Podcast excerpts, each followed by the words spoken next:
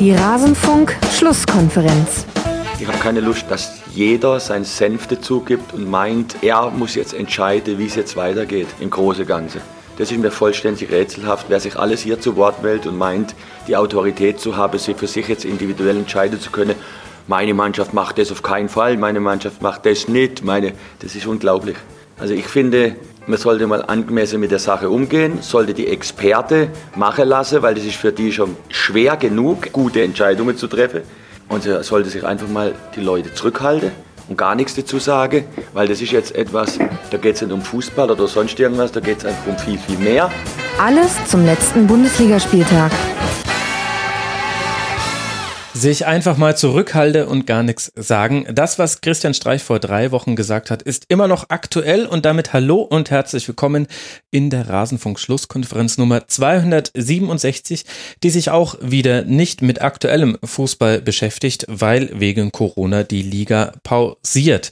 Wir wollen euch jetzt aber nicht die aktuellen Corona-Updates geben. Das sollen andere machen und vielleicht ist es auch besser, vielleicht an der einen oder anderen Stelle mal gar nichts zu sagen, so wie Christian Streich es vorgeschlagen hat.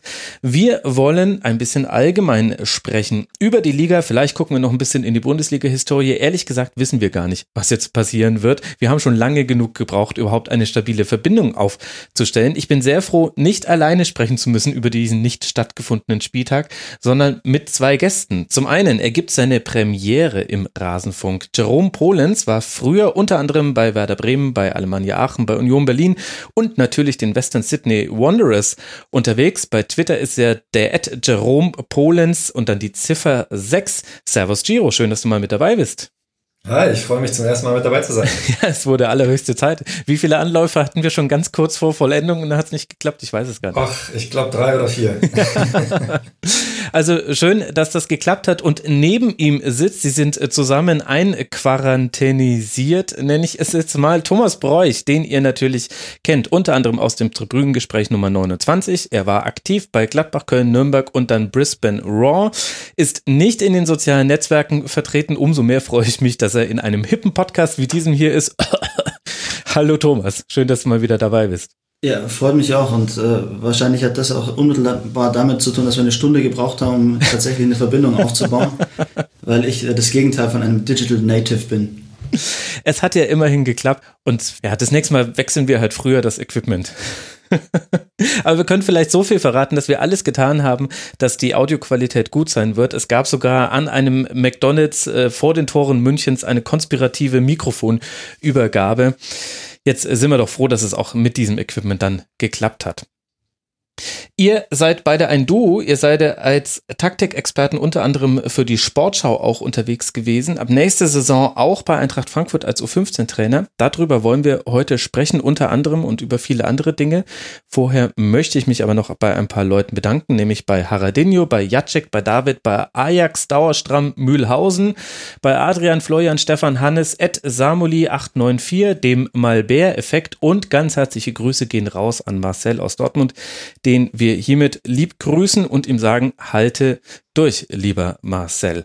Das waren alles Rasenfunk-Supporterinnen und Supporter. Ihr könnt den Rasenfunk unterstützen auf rasenfunk.de slash unterstützen oder indem ihr auf kiosk.rasenfunk.de Merch von uns einkauft. Äh, die Tassen sind sehr schön, oder? Thomas und Giro? Fantastisch. Also der Giro kam noch nicht in den, in den Genuss, Ach. muss ich ganz äh, deutlich sagen. Erst die Guck Arbeit, an. dann das Vergnügen. Aber ich, ich habe schon mal reingeluckt. Also ich muss sagen, ich mag die Aufkleber ganz gerne. Sehr gut, sehr gut. Und äh, in diesem sonst werbefreien äh, Podcast war das jetzt eine sehr schöne spontane Werbung, zu, denen, äh, zu der ich euch natürlich überhaupt nicht äh, gezwungen habe. Also ihr könnt den Rasenfunk unterstützen, so wie viele andere tolle Projekte auch. Ja, lasst mal ein bisschen sprechen für diejenigen, die vielleicht jetzt auch noch nicht das Tribünengespräch äh, gehört haben, äh, Thomas. Erzähl doch mal, warum musst du immer, wenn du in den Spiegel guckst, an Giro denken? ja, weil, weil meine unglaublich formschöne Nase, ich meine, das war sie immer schon, aber noch etwas mehr deformiert wurde von Giros Schulter. Also unser ähm, gemeinsamer Weg begann alles andere als vielversprechend. Äh, ich musste ein bisschen ausholen, also du stoppst mich einfach, weil Nö, die Geschichte ist eigentlich zu lustig, um die nicht mal kurz ausführlich zu erzählen es weiß ja vielleicht der eine oder andere, dass ich damals äh, nach Australien abgehauen bin und äh, einfach die Zeit meines Lebens hatte, auch fußballtechnisch. Also wir haben alles gewonnen, wir haben ähm, super geilen Fußball gespielt, also das Bällchen lief wie am Schnürchen und haben Titel gewonnen und 36 Mal in Folge umgeschlagen und alles war super. Und dann hatte der Vollpfosten äh, zu meiner Linken auch die Idee, nach Australien zu kommen, hat sich dann den Western, Western Sydney Wanderers angeschlossen, also die waren damals ein neu gegründeter Verein war dann auch noch Rechtsverteidiger, das heißt mein direkter Gegenspieler. Und von da an war es wirklich komplett vorbei mit unserer, mit meiner Herrlichkeit. Also der hat mir nicht nur im 1 gegen 1 total den, den Zahn gezogen, sondern eben auch die Nase gebrochen. Die haben uns viermal geschlagen in dieser Saison. Das geht in Australien, da spielt man mit Playoffs und so dann auch gern mal vier, fünf, sechs Mal gegeneinander. Also wir hatten einfach keine Schnitte gegen die und die waren am Ende Meister. Also kannst dir vorstellen, dass ich den Typen anfangs überhaupt nicht mochte, weil er hat das Ganze noch garniert mit totaler Überheblichkeit, weißt du, so Sticheleien in der Presse und sowas, dann mit seinem, mit seinem, mit seiner Haarpracht und dem Stirnband und so. Und ich dachte mir nur, oh mein Gott, hock dich bitte wieder in den nächsten Flieger zurück nach Deutschland. War, war das dann auch im Anschluss an eure Ungeschlagen-Serie, die ihr hattet? Du warst ja dann verletzt, wenn ich mich richtig erinnere, und dann endete auch diese Ungeschlagen-Serie. Fallen da auch die Niederlagen gegen Sydney rein? Boah, das weiß ich im Einzelnen nicht mehr so ganz. Da, boah, da muss ich echt passen. Also es war nicht äh, Western Sydney, es war Sydney FC, die haben uns die erste Niederlage Stimmt, so genau, Sydney FC war die erste Niederlage, da warst du. Das stimmt. Jetzt erinnere ich, ich glaube, das war das, das Jahr drauf auch. Also wir haben ja dann, wir haben uns ja wieder gefangen und dann auch wieder die, die Meisterschaft gewonnen und dann kamen die Western Sydney Wanderers und dann kam Giro. Dann kam die Götterdämmerung. Aber Giro, warum führst du denn deine Zweikämpfe so unfair? Naja, unfair würde ich gar nicht sagen, dass es so unfair ist, aber ähm, ich bin ein Freund der harten Zweikämpfe. Ja. Kommt daher die 6 auch in deinem Twitter-Handle? Ist, die genau. ist die eigentlich auf die Position oder auf die Rückennummer äh, bezogen? Nee, die ist auf die Rückennummer bezogen, ja. ja. Ähm, genau, ich hatte eigentlich äh, sehr, sehr oft die 6 in meiner Karriere und ich mag die Nummer sehr gerne. Und äh, dort in Sydney hatte ich die Möglichkeit, die Nummer wieder zu nehmen und deswegen ja, war das dann so. Also ich muss sagen, passender wäre 666 gewesen. ja gut, vielleicht dann aber auch ein bisschen zu klischeehaft an der Stelle. Wie habt ihr denn dann später fußballerisch äh, zueinander gefunden? Also es hat ja unter anderem auch damit zusammen, dass ihr irgendwann Teamkameraden wart und dann so eine Art Fußballer-WG habt ihr es mal äh, genannt, gegründet habt war das dann so einfach, sobald derjenige, der dir die Nase bricht im Zweikampf, dein Mitspieler ist, dann ist alles cool? Oder was ist da passiert äh, zwischendurch? Thomas, du musst, glaube ich, das erklären, weil du warst ja derjenige, der den anderen im Flieger zurückschicken wollte. Nein, das ist ja alles einfach nur eine, eine lustige Geschichte und da gibt es ja, wie die Australier sagen, keine Hard Feelings. Das ist das, was auf dem Platz passiert und das war vielleicht in dem Moment äh, ein klein wenig tragisch, was unsere kleine äh, Erfolgsstory da anging, aber ich hatte ja nicht wirklich was gegen Giro, kannte ihn ja auch gar nicht. Und als er dann tatsächlich wieder in Europa gelandet ist, in Norwegen, um genauer zu sein, war es dann so, dass wir dann händeringend nach einem Rechtsverteidiger gesucht haben und er damals auch nicht so happy war, nicht so viel ähm, Spielzeit gekriegt hat. Dunkel war es auch noch da in Norwegen und er wollte dann einfach wieder zurück nach Australien. Er kam eins zum anderen. Für mich war es überragend, den Typen plötzlich in der eigenen Mannschaft zu haben, nicht mehr gegen den spielen zu müssen. Und äh, auch wenn ich es jetzt nicht unbedingt erwartet hätte, wir haben uns dann echt vom ersten Tag an auch äh, menschlich total geil verstanden, obwohl wir grundverschiedene Typen sind. Also bis zum heutigen Tag würde ich sagen, dass wir eigentlich gar nicht so viel äh, gemeinsam haben und trotzdem extrem gut miteinander können.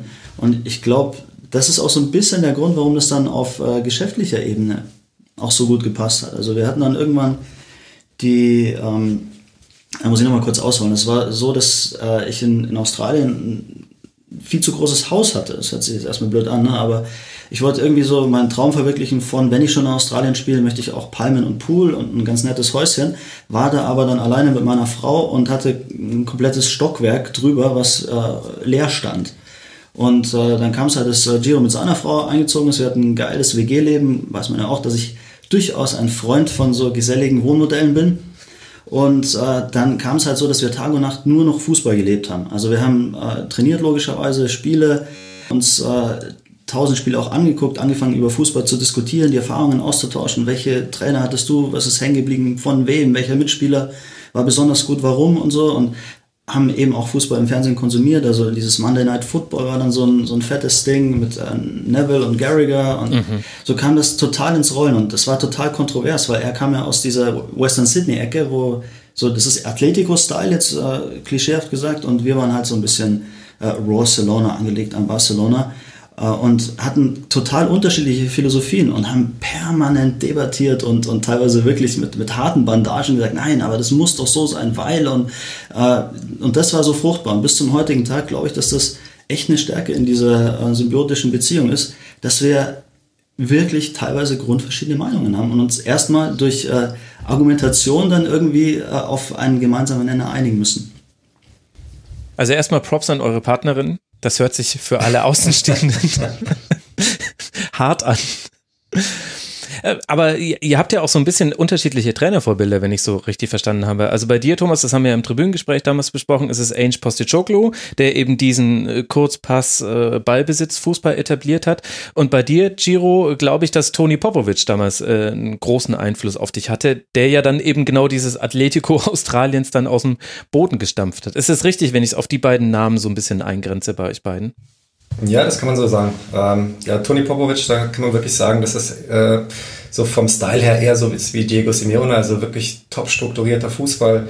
Ähm, defensiv lastig, aber ähm, ja, also sehr, sehr schwer ähm, zu besiegen, einfach weil die, die Mannschaften so gut strukturiert sind und äh, da wurde ich doch schon extrem geprägt von, ja.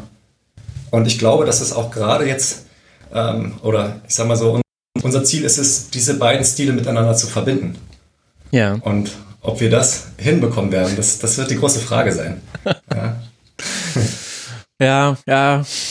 Da habe ich jetzt äh, viele Gedanken zu. Aber ich würde gerne, äh, bevor wir quasi in den Taktik-Nerd-Talk übergleiten, das wird uns sowieso ständig passieren, noch äh, gerne noch ein paar Fragen zu deiner Karriere stellen, Giro. Weil mit Thomas habe ich eben einfach schon, ich weiß gar nicht, Thomas, dreieinhalb Stunden oder so haben wir gesprochen über deine Karriere.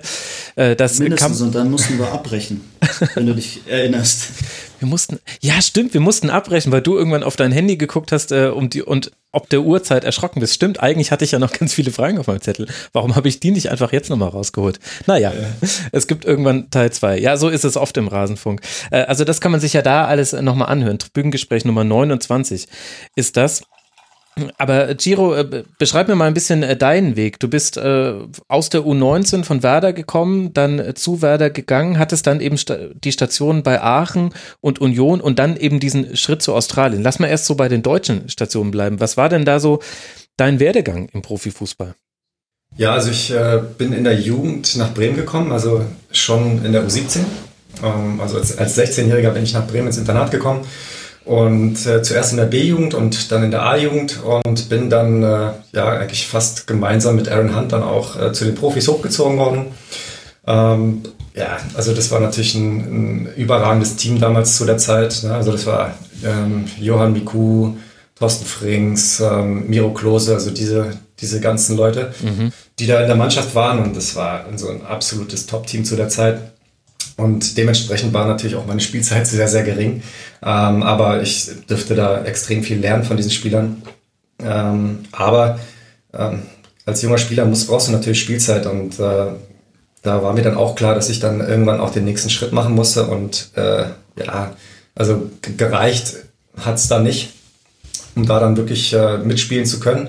Und deswegen kam dann äh, ja nach, nach einer gewissen Zeit der Unruhe der inneren Unruhe dann auch der Weg nach Aachen. Ja. Genau. Aber sag mir mal kurz, wie ist das, wenn man als Verteidiger ja in eine Mannschaft kommt, eben mit Johann Miku und Miro Klose? Also stelle ich mir vom Trainingssprung her, vom, vom Unterschied vom Training in den U-Mannschaften hin äh, zum Profi dann doch anspruchsvoll vor. Ja, auf jeden Fall. Also es ist ein Riesensprung. Ähm, du hast halt gemerkt, dass, dass äh, die Jungs da kaum Fehler machen. Ja, also ähm, alles, was die auf dem Platz gemacht haben, hatte Hand und Fuß. Und als junger Spieler machst du eigentlich genau das Gegenteil. Also du, du machst viele Fehler, ja? du hast viele Ballverluste. Und das war was, ähm, was du auf jeden Fall da äh, mitgenommen hast. Also einfach diese Ruhe am Ball zu haben, wenig Fehler zu machen, wenig Bälle zu verlieren. Und ähm, da war ich, wie viele andere Jugendspieler auch, äh, die dann hochkommen, haben da, da sehr, sehr viele Fehler noch gemacht. Und ähm, von daher ähm, war es auch klar, dass ich da nicht so viel Spielzeit bekommen habe. Also das war quasi der Einstieg in den Profifußball bei Werder und dann eben äh, der Wechsel äh, zu Aachen. Da warst du dann ja durchaus einige Jahre und hast ja auch einiges an Spielen gemacht. Also überhaupt sogar ganz interessant mal den, den Vergleich zwischen euch beiden anzustellen. Wenn man sich anguckt, äh, Thomas zum Beispiel 106 Spiele in der zweiten Liga gemacht, du Giro hattest 65, also jetzt auch gar nicht so wenige in der Regionalliga auch noch einige und dann ja logischerweise die gemeinsame Zeit dann auch in Australien. Was hat sich denn dann für dich bei Aachen verändert? Ja, zuallererst mal hatte ich dann halt wirklich eine Perspektive, auch ähm, regelmäßig Spielzeit zu bekommen. Und ähm, die Vorbereitung im ersten Jahr ist, ist super gelaufen. Ich habe dann auch, ich glaube, im ersten Spiel auch direkt gespielt. Ähm, ja, also ich war immer entweder Stammspieler oder auf jeden Fall unter den ersten 13, 14 Spielern. Also ich habe ordentlich Spielzeit bekommen und auch diese Mannschaft war gar nicht so schlecht. Also wir hatten da Spieler wie Matze Lehmann, Marius Ebers, Christian Fiel und Co. Also das war auch ähm, eine Mannschaft, die gerade abgestiegen ist aus der ersten Liga. Also auch ein Top-Favorit gewesen auf den Wiederaufstieg. Ja. Und ähm, das war für mich eigentlich genau der richtige Schritt. Also ähm, von der Qualität her ähm, konnte ich da absolut mithalten und ähm, der Mannschaft auch was geben. Und das war eigentlich auch also wirklich der richtige Schritt für mich zu der Zeit. Ja, ich habe dann ordentlich Spiele gemacht und mich dann, äh, ja, zu, wann war das? Im dritten Jahr, genau, im dritten Jahr habe ich mir dann äh, das Kreuzband gerissen und einen Meniskusriss gehabt und bin dann einige Monate, Monate ausgefallen. Bevor wir zu diesem äh, Kapitel kommen, wisst ihr zwei noch, was ihr am 11.02.2008 gemacht habt? Ich glaube, da habe ich den Giro verprügelt. das ist jetzt die Hoffnung, die da spricht. Aber das klingt so, als hätten wir just an diesem Tag gegeneinander gespielt und bestimmt haben wir gewonnen. Ja, mein Gott. Ich glaube, wir, wahrscheinlich hat Aachen äh, am Tivoli gegen den FC gewonnen.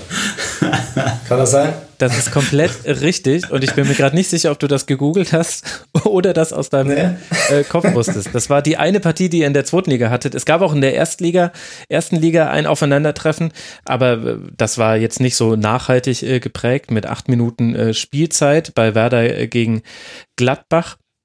Aber eben genau dieses 3 zu 2 zwischen Aachen und Köln und allein, wenn ich mir die Torschützen angucke, dann, ach, Laurencio Regekampf, Emanuel Krontiris und Christian Fiel haben das 0 zu 1 durch Patrick Helmes ausgeglichen und dann in einen äh, Vorsprung verwandelt und dann konnte Helmes noch in der 89. den Anschlusstreffer erzielen, aber es blieb beim 3 zu 2. Da werden allein bei mir schon viele Erinnerungen wach, da will ich nicht wissen, was bei euch los ist im Kopf. Also ich muss bei sowas immer voranschicken, dass ich ganz, ganz vorsichtig bin, weil ich bin bekannt dafür, ein extrem löchriges Gedächtnis zu haben. Gerade was so diese ähm, Jahre in meinen 20ern angeht. Äh, ich glaube, vieles möchte ich da auch verdrängen, aber ich meine, dass diese Niederlage ähm, eigentlich eine heilsame war, weil wir da eine brutale Serie dann gestartet haben, an deren Ende der, der Bundesliga-Aufstieg stand. Also das müsste man jetzt nochmal recherchieren, aber ich glaube, wir haben dann erst wieder verloren gegen äh, Kaiserslautern am letzten Spieltag, als der Aufstieg schon feststand. Ich, glaub, also vielleicht, ich glaube tatsächlich, dass wir darüber schon mal gesprochen haben im äh, Tribünengespräch. Aber ich werde das natürlich jetzt äh, nachrecherchieren. Es war die letzte Niederlage danach nur noch zweimal verloren und du hast völlig recht, so wie du es gesagt hast. Also musst du dankbar sein. Das Giro sich da, also anscheinend hat er dich da nämlich ganz gut aus dem Spiel genommen. Ich sehe hier nur zur 64. Minute, äh, Thomas Bräuch muss vom Platz gehen. Für ihn kommt Matthias Scherz und als Grund steht hier taktischer Wechsel mit angegeben. und Chihi kam auch noch vor Roda Anta. Also da wurde auch noch das System umgestellt, auch wenn ich jetzt nicht mehr genau sagen kann, wie. Aber naja, da scheint einer von euch beiden ohne Nasenbruch das ganz gut hingekriegt zu haben. Ja, ich kann mich daran erinnern, dass es ein echt überragendes Spiel war, also was, was die Emotionen angeht. Also der Tivoli hat da echt gebebt und ähm, was mir noch in Erinnerung geblieben ist, dass der Christian Fiel bei seinem Tor sich das Trikot vom Leib gerissen hat und über einen halben Platz gerannt ist. Also das, das werde ich nicht vergessen. Und gab es dafür damals schon Gelb oder war das noch vor dieser Zeit? Was gar nicht, wann das eingeführt wurde. Das weiß ich nicht mehr. Das war dem Fiello aber auch egal. das glaube ich. Ach, mit dem könnte man auch interessante Tribünengespräche machen. Es wird uns, glaube ich, nicht langweilig werden, liebe Hörerinnen und Hörer, auch trotz Corona in der Zeit im Rasenfunk. Aber du hast jetzt schon angedeutet, Giro, äh, Kreuzband und Meniskusriss und ein bisschen, ja, ähm, wie bei so vielen Profifußballern, äh, die Karriere bleibt ja nicht bei einem Verein stehen, sondern es äh, geht dann eben weiter. Wie bist du denn dann bei Union gelandet? Ja, genau. Also ähm, zu Union kam der Kontakt eigentlich Ende der, ja, Ende der, der Vertragslaufzeit von Aachen zustande. Ich habe mich da wieder zurückgekämpft aus dem, vom Kreuzbandriss und vom Meniskusriss und habe dann noch ein paar Spiele zu Ende der Saison gemacht. Und dann hat sich Christian Beek, der damalige Manager bei mir oder bei meinem Berater, gemeldet und ähm, sie hat Interesse und dann bin ich nach Berlin gefahren, ähm, bin zur alten Försterei gefahren, habe mir die Trainingsbedingungen dort angeschaut, ähm, ja, mit verschiedenen Leuten dort gesprochen. Und ähm, da ich ja gebürtiger Berliner bin, ist der Schluss ja auch nahe, dass, äh, ja, dass es natürlich auch äh, interessant für mich ist, dort wieder hin zurückzugehen. Und ähm, meine Familie lebt immer noch da bis zum heutigen Tag. Und ähm, für mich ähm, war das eigentlich ein guter Schritt, ja, weiterhin in der zweiten Liga zu bleiben. Und ähm, ja, also ich habe das als den richtigen Schritt angesehen, zumal in Aachen ja auch ähm, nicht alles so perfekt lief, ähm, was auch äh, ja, die Struktur des Vereins an, anging. Und ähm, ich habe einfach gemerkt, okay, das, das, ist, das ist ein guter nächster Schritt für mich. Wie war denn, das ist jetzt eine, da, ich begebe dich jetzt direkt auf heiße Kohlen. Wie war der Unterschied zwischen Heimpublikum Alemannia Aachen zu, zum ersten FC Union Berlin? Ganz ehrlich muss ich sagen, äh, gar nicht so groß. Also beides ähm, sind absolute Traditionsvereine und das merkt man auch beim, beim, Publikum. Also sowohl in Aachen am Tivoli, muss ich sagen. Im neuen Stadion war es nicht mehr so. Ähm, aber am Tivoli und äh, an der alten Försterei, da sind, ist die Stimmung ähnlich. Und ähm, da kann man den Verein wirklich nur zu beglückwünschen, was sie, was sie da für Fans haben. Also das hat immer Spaß gemacht. Jedes Heimspiel war ein Genuss, da zu spielen. Und ähm, da würde ich jetzt irgendwie keinen großen Unterschied machen, muss ich sagen. Ah, Gottverdammt, der Profi, da kommt er perfekt aus dieser gemeinen Frage heraus, ohne einem von beiden Fanlagern zu nahe zu treten. Äh, findest du denn, man sollte diese Stimmung an der alten Försterei, wenn wir jetzt zum Beispiel auf die aktuelle Saison und die gute Phase von Union Berlin gucken, mit wie viel Prozent würdest du sagen, muss man die einpreisen, auch wenn man jetzt eigentlich versucht, taktisch auf Spiele zu gucken? Ich glaube, ähm, dass Fans einen sehr, sehr großen Anteil haben bei den Spielern. Äh, das merkt man jetzt auch, äh, wenn, man, wenn man vor leeren Rängen spielen muss. Ähm, du kannst, ähm, ich glaube, das hat der Julian Nagelsmann auch mal auf einem Kongress mal gesagt, du kannst damit, mit den Fans, kannst du Momentum kreieren. Und ich sehe das genauso. Das, jeder, jeder Fußballer kennt das auch mal, wenn man, wenn man irgendwie zurückliegt oder so und, und dann hat man mal die eine oder zwei Großchancen ja. und dann merkt man, wenn die, wenn die Fans dann auf einmal wiederkommen und dann ist das wie so eine Welle, die dich als Gegner dann auch über, über erschlagen kann. Und das sind so Momentumwechsel in einem Spiel, die extrem wichtig sein können. Und ähm, da merkt man halt auch, was, was der Fan ausmacht. Ja, bei jedem einzelnen Spieler, aber auch für das Momentum des Spiels. Das heißt ja im Umkehrschluss, dass man zum Beispiel ein Spiel, wenn man jetzt nur den Scouting-Feed ohne Ton hätte, eigentlich gar nicht richtig analysieren kann, weil dann eben eine doch wichtige Komponente fehlt.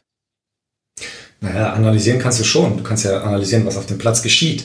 Nur du kannst Emotionen kannst du nicht messen oder analysieren. Mhm. Ja? Also du kannst halt nur sehen, was im Endeffekt passiert, äh, was mit den Spielern passiert, was sie für Entscheidungen treffen.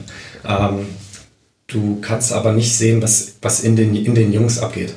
Und das kann man am besten dann im Stadion, weil man dann die Energie spürt, die von den Fans auf die Spieler äh, ja, irgendwie abfärbt. Und ähm, das ist ein nicht zu unterschätzender Faktor.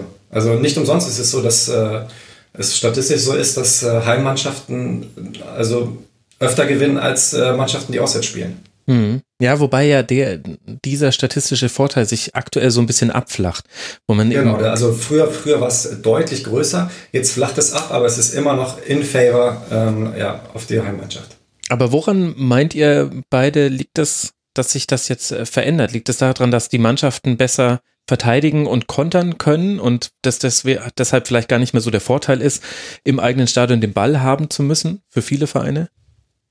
Ähm, ja, also ich, ich, glaube, das ist auf jeden Fall, Grunde ist es äh, zunächst mal einfacher, sicher zu stehen und äh, mit weniger Risiko nach vorne zu spielen. Und äh, gerade wenn man sich die Entwicklung bei der Athletik der Spieler anschaut, das ist ja enorm, was da in den vordersten Rängen passiert. Also das sind ja Pfeile, das ist ja Wahnsinn.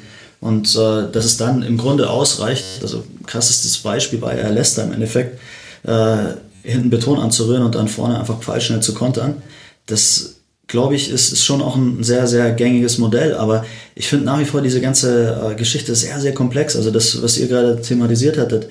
Witzigerweise haben ja selbst Mannschaften diesen Heimvorteil, die kleine Heimkulissen haben.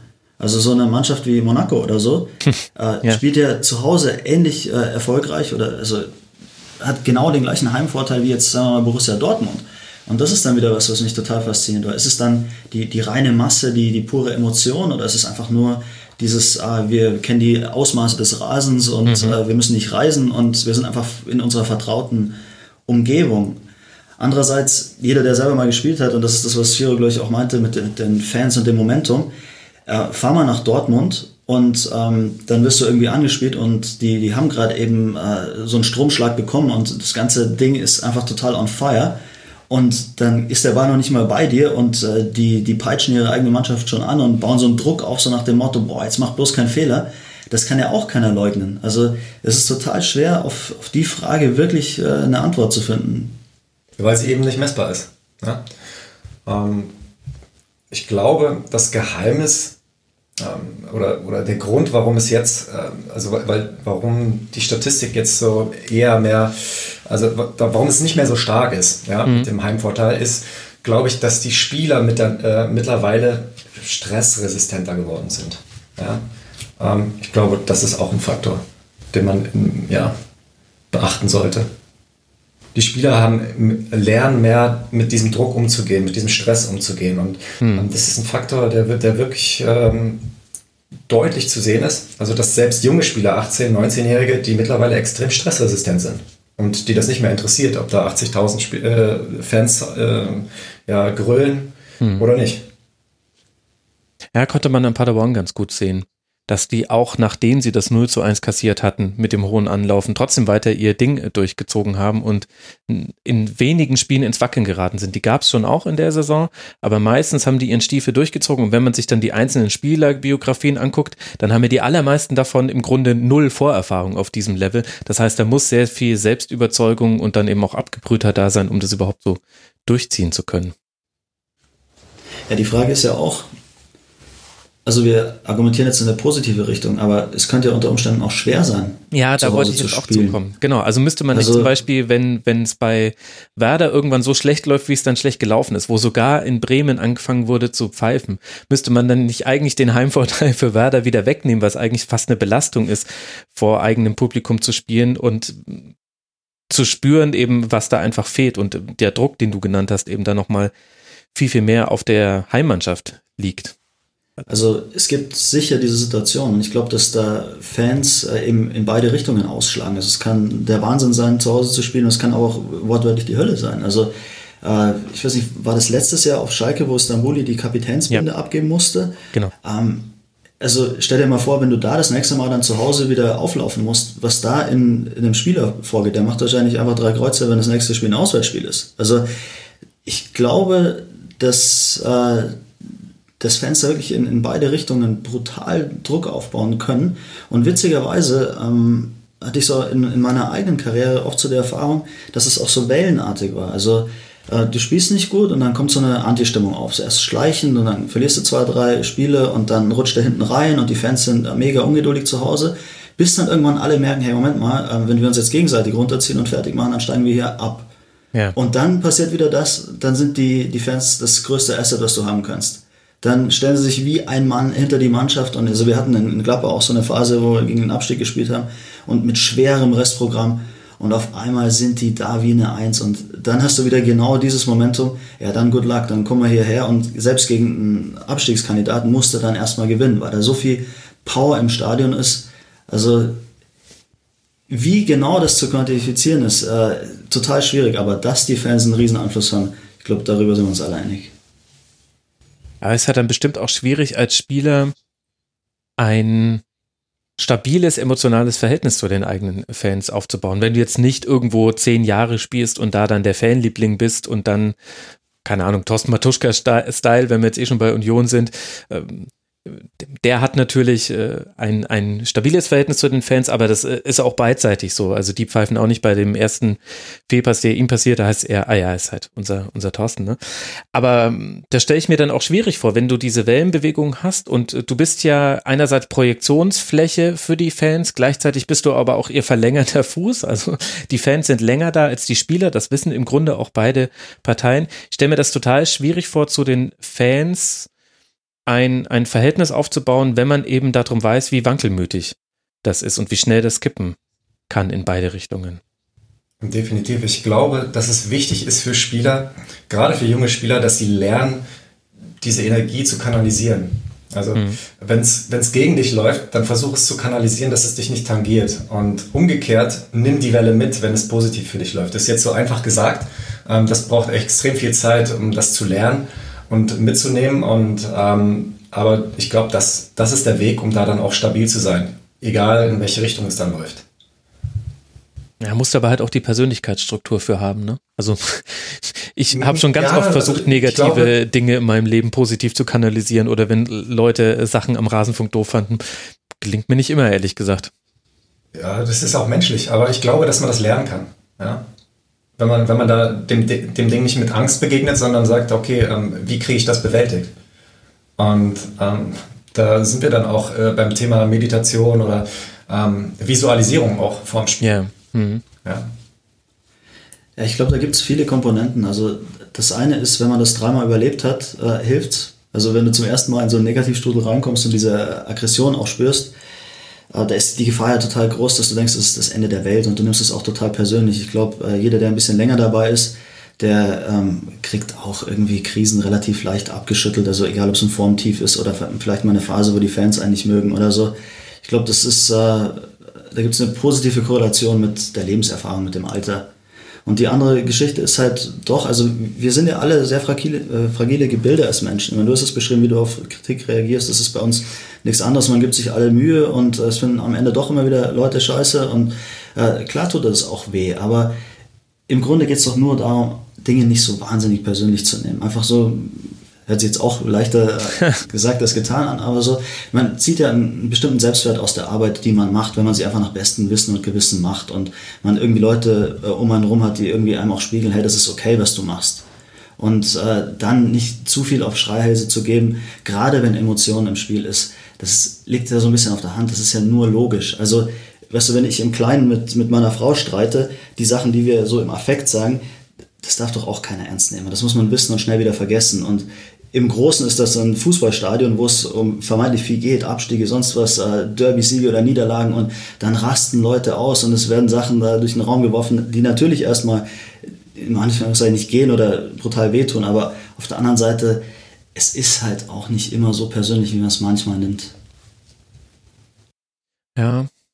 Ja, es hängt natürlich hart von der Situation ab. Ich meine, es gibt aber halt schon im Fußball häufiger die Situation, dass äh, dir als Profifußballer von den Fans das abgesprochen wird, was dich aktuell definiert, nämlich dass du jemand bist, der Fußball spielen kann, jetzt auch nicht so schlecht und der auch versucht, für seine Mannschaft das Beste rauszu, äh, rauszuhauen, hätte ich jetzt fast gesagt, um alles raushauen. Hashtag alles raushauen. Und und das finde ich dann schon, also ich verstehe, ich verstehe da total beide Seiten, wisst ihr? Also auf der einen Seite ist es natürlich, der Fans, jeder darf Frust schieben und niemandem tut es mehr weh, wenn die eigene Mannschaft schlecht spielt, als den eigenen Fans, äh, die immer da sind, die schon immer da waren, die auch immer kommen werden.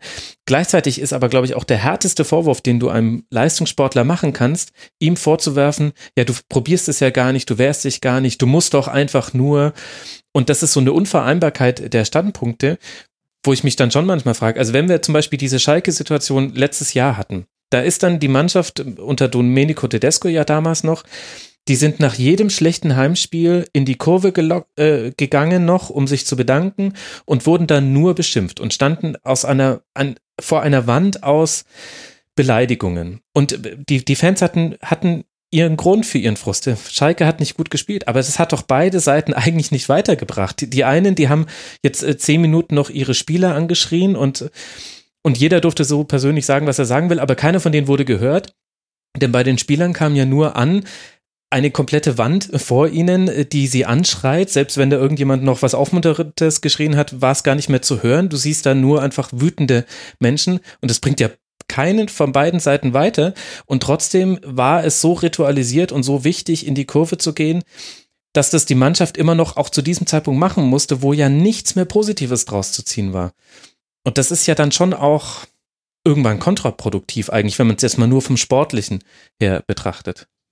Das ist ja das, was wir als Profis, glaube ich, oft nicht verstehen, dass wir sagen, hey, es geht uns gerade schlecht, wir brauchen euch mehr denn je und äh, jetzt ladet ihr noch diesen ganzen Frust und Schutt auf uns ab. Aber auf der anderen Seite ist es ja natürlich verständlich, und ich sage das jetzt mit ein bisschen Abstand als eben nicht mehr aktiver Fußballer, dass die dann auch denken, hey, die, die lassen sich gehen, denen sind andere Sachen wichtiger, irgendwie fahren ihre teuren Autos und sind auf Instagram irgendwie total äh, präsent und so.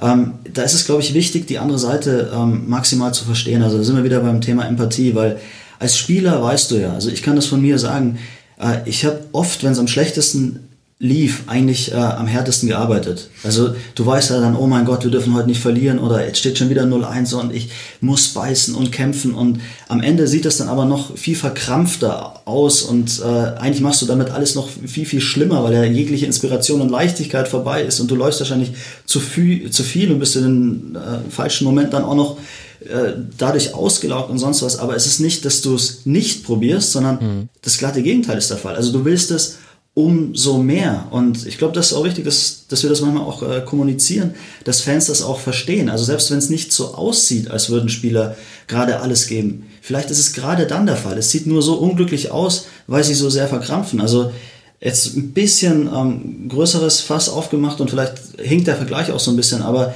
ich fand irgendwie das Spannende auch bei, bei Mario Götze in dieser ähm, Dokumentation irgendwie zu sehen, wie jemand versucht, sich ähm, wieder ähm, quasi zu diesen Höhen empor zu schwingen, die er irgendwann mal hatte. Also klar, es gibt ja immer viele Stimmen, jetzt neulich auch wieder Interviews gelesen, wo es heißt, ja, der soll sich mal auf den Beruf konzentrieren und ist immer auf Instagram und sonst irgendwas. Aber in der Dokumentation wird auch super deutlich, wie knallhart dieser Kerl arbeitet, wie unbedingt er es will. Also hat sich selber einen Kraftraum da reingebaut, immer, nimmt jedes Angebot in Anspruch, also Meditation, Giro hat angedeutet, was man irgendwie machen kann, um quasi wieder frei zu werden. Da habe ich so das Gefühl, der ist eigentlich ein Top-Profi. Also auch so was seine Körperfettwerte, sonst was angeht. Die Leute in Dortmund sagen, der trainiert so hart wie eigentlich nie zuvor. Und trotzdem fehlt auf dem Platz so ein bisschen diese Leichtigkeit. Das mhm. ist in sich so ein bisschen paradox manchmal. Also wie was aussieht nach außen hin, so muss es nicht immer wirklich sein. Also dem jetzt abzusprechen, so nach dem Motto, hey, du bist ein verwöhnter Bengel, du hast eigentlich gar keinen Bock mehr, ist, glaube ich, glatt falsch.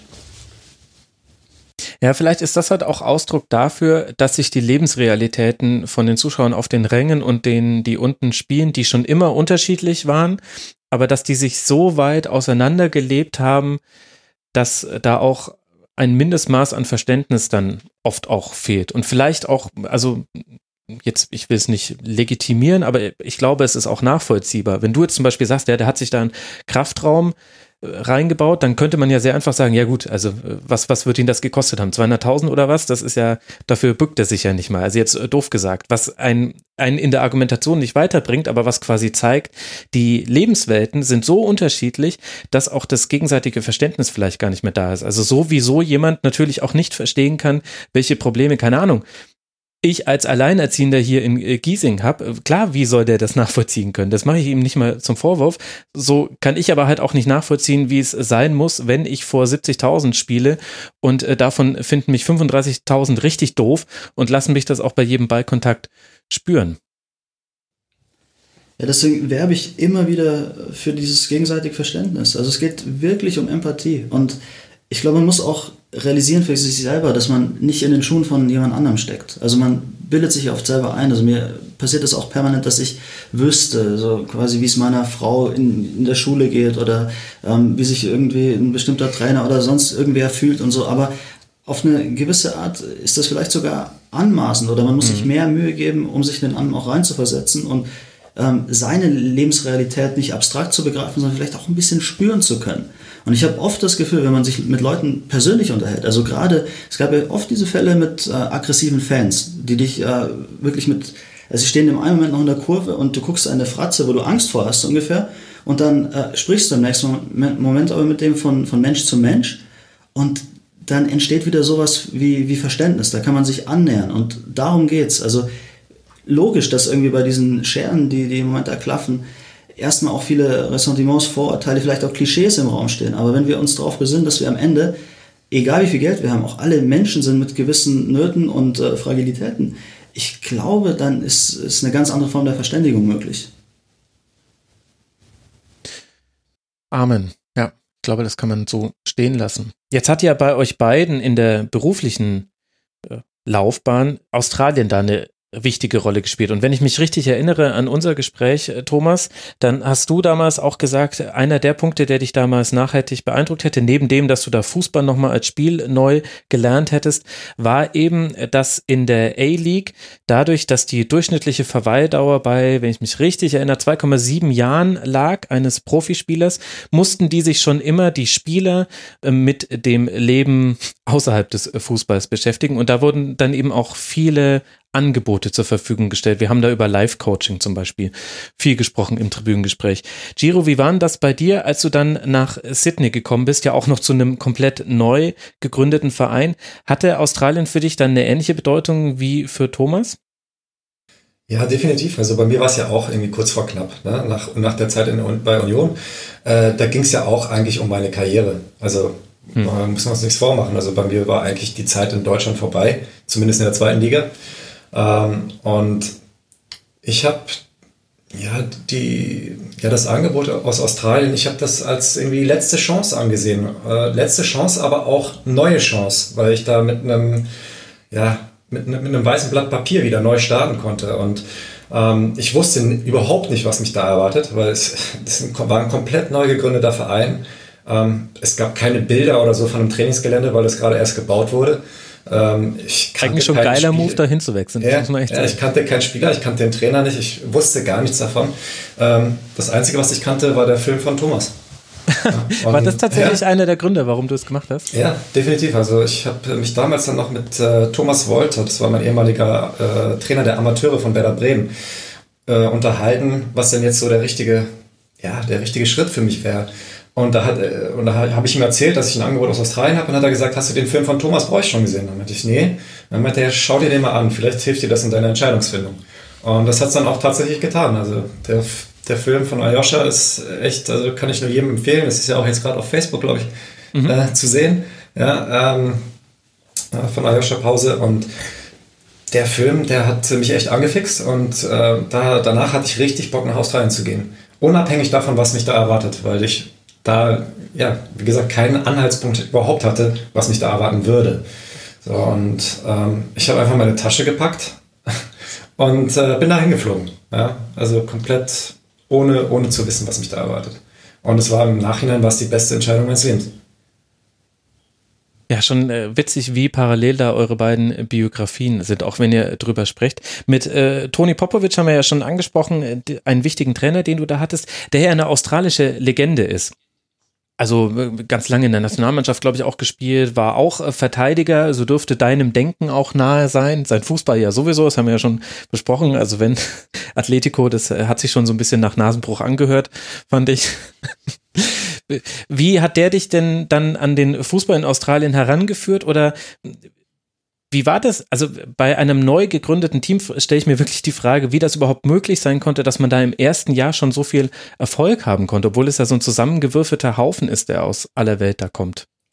Ja, das kann sich, glaube ich, keiner so richtig irgendwie erklären. Also natürlich gibt es jetzt äh, Elemente, wo man sagen kann, okay, daran lag es so ein bisschen, aber ähm, eigentlich ist das ja utopisch. Ne? Also ähm, ein, ich sage mal, eine wichtige Voraussetzung war ja der Fakt, dass in Australien, dass du da so eine lange Vorbereitung hast. Du hast ja drei Monate Vorbereitung hm. quasi. Das heißt, du hast viel Zeit, äh, Dinge einzustudieren, ein, also äh, dass, dass du die, die Jungs erstmal auf ein äh, physisches Top-Level bringen kannst und dass du auf vielen taktischen Dingen arbeiten kannst. Das hat natürlich extrem geholfen. Ne?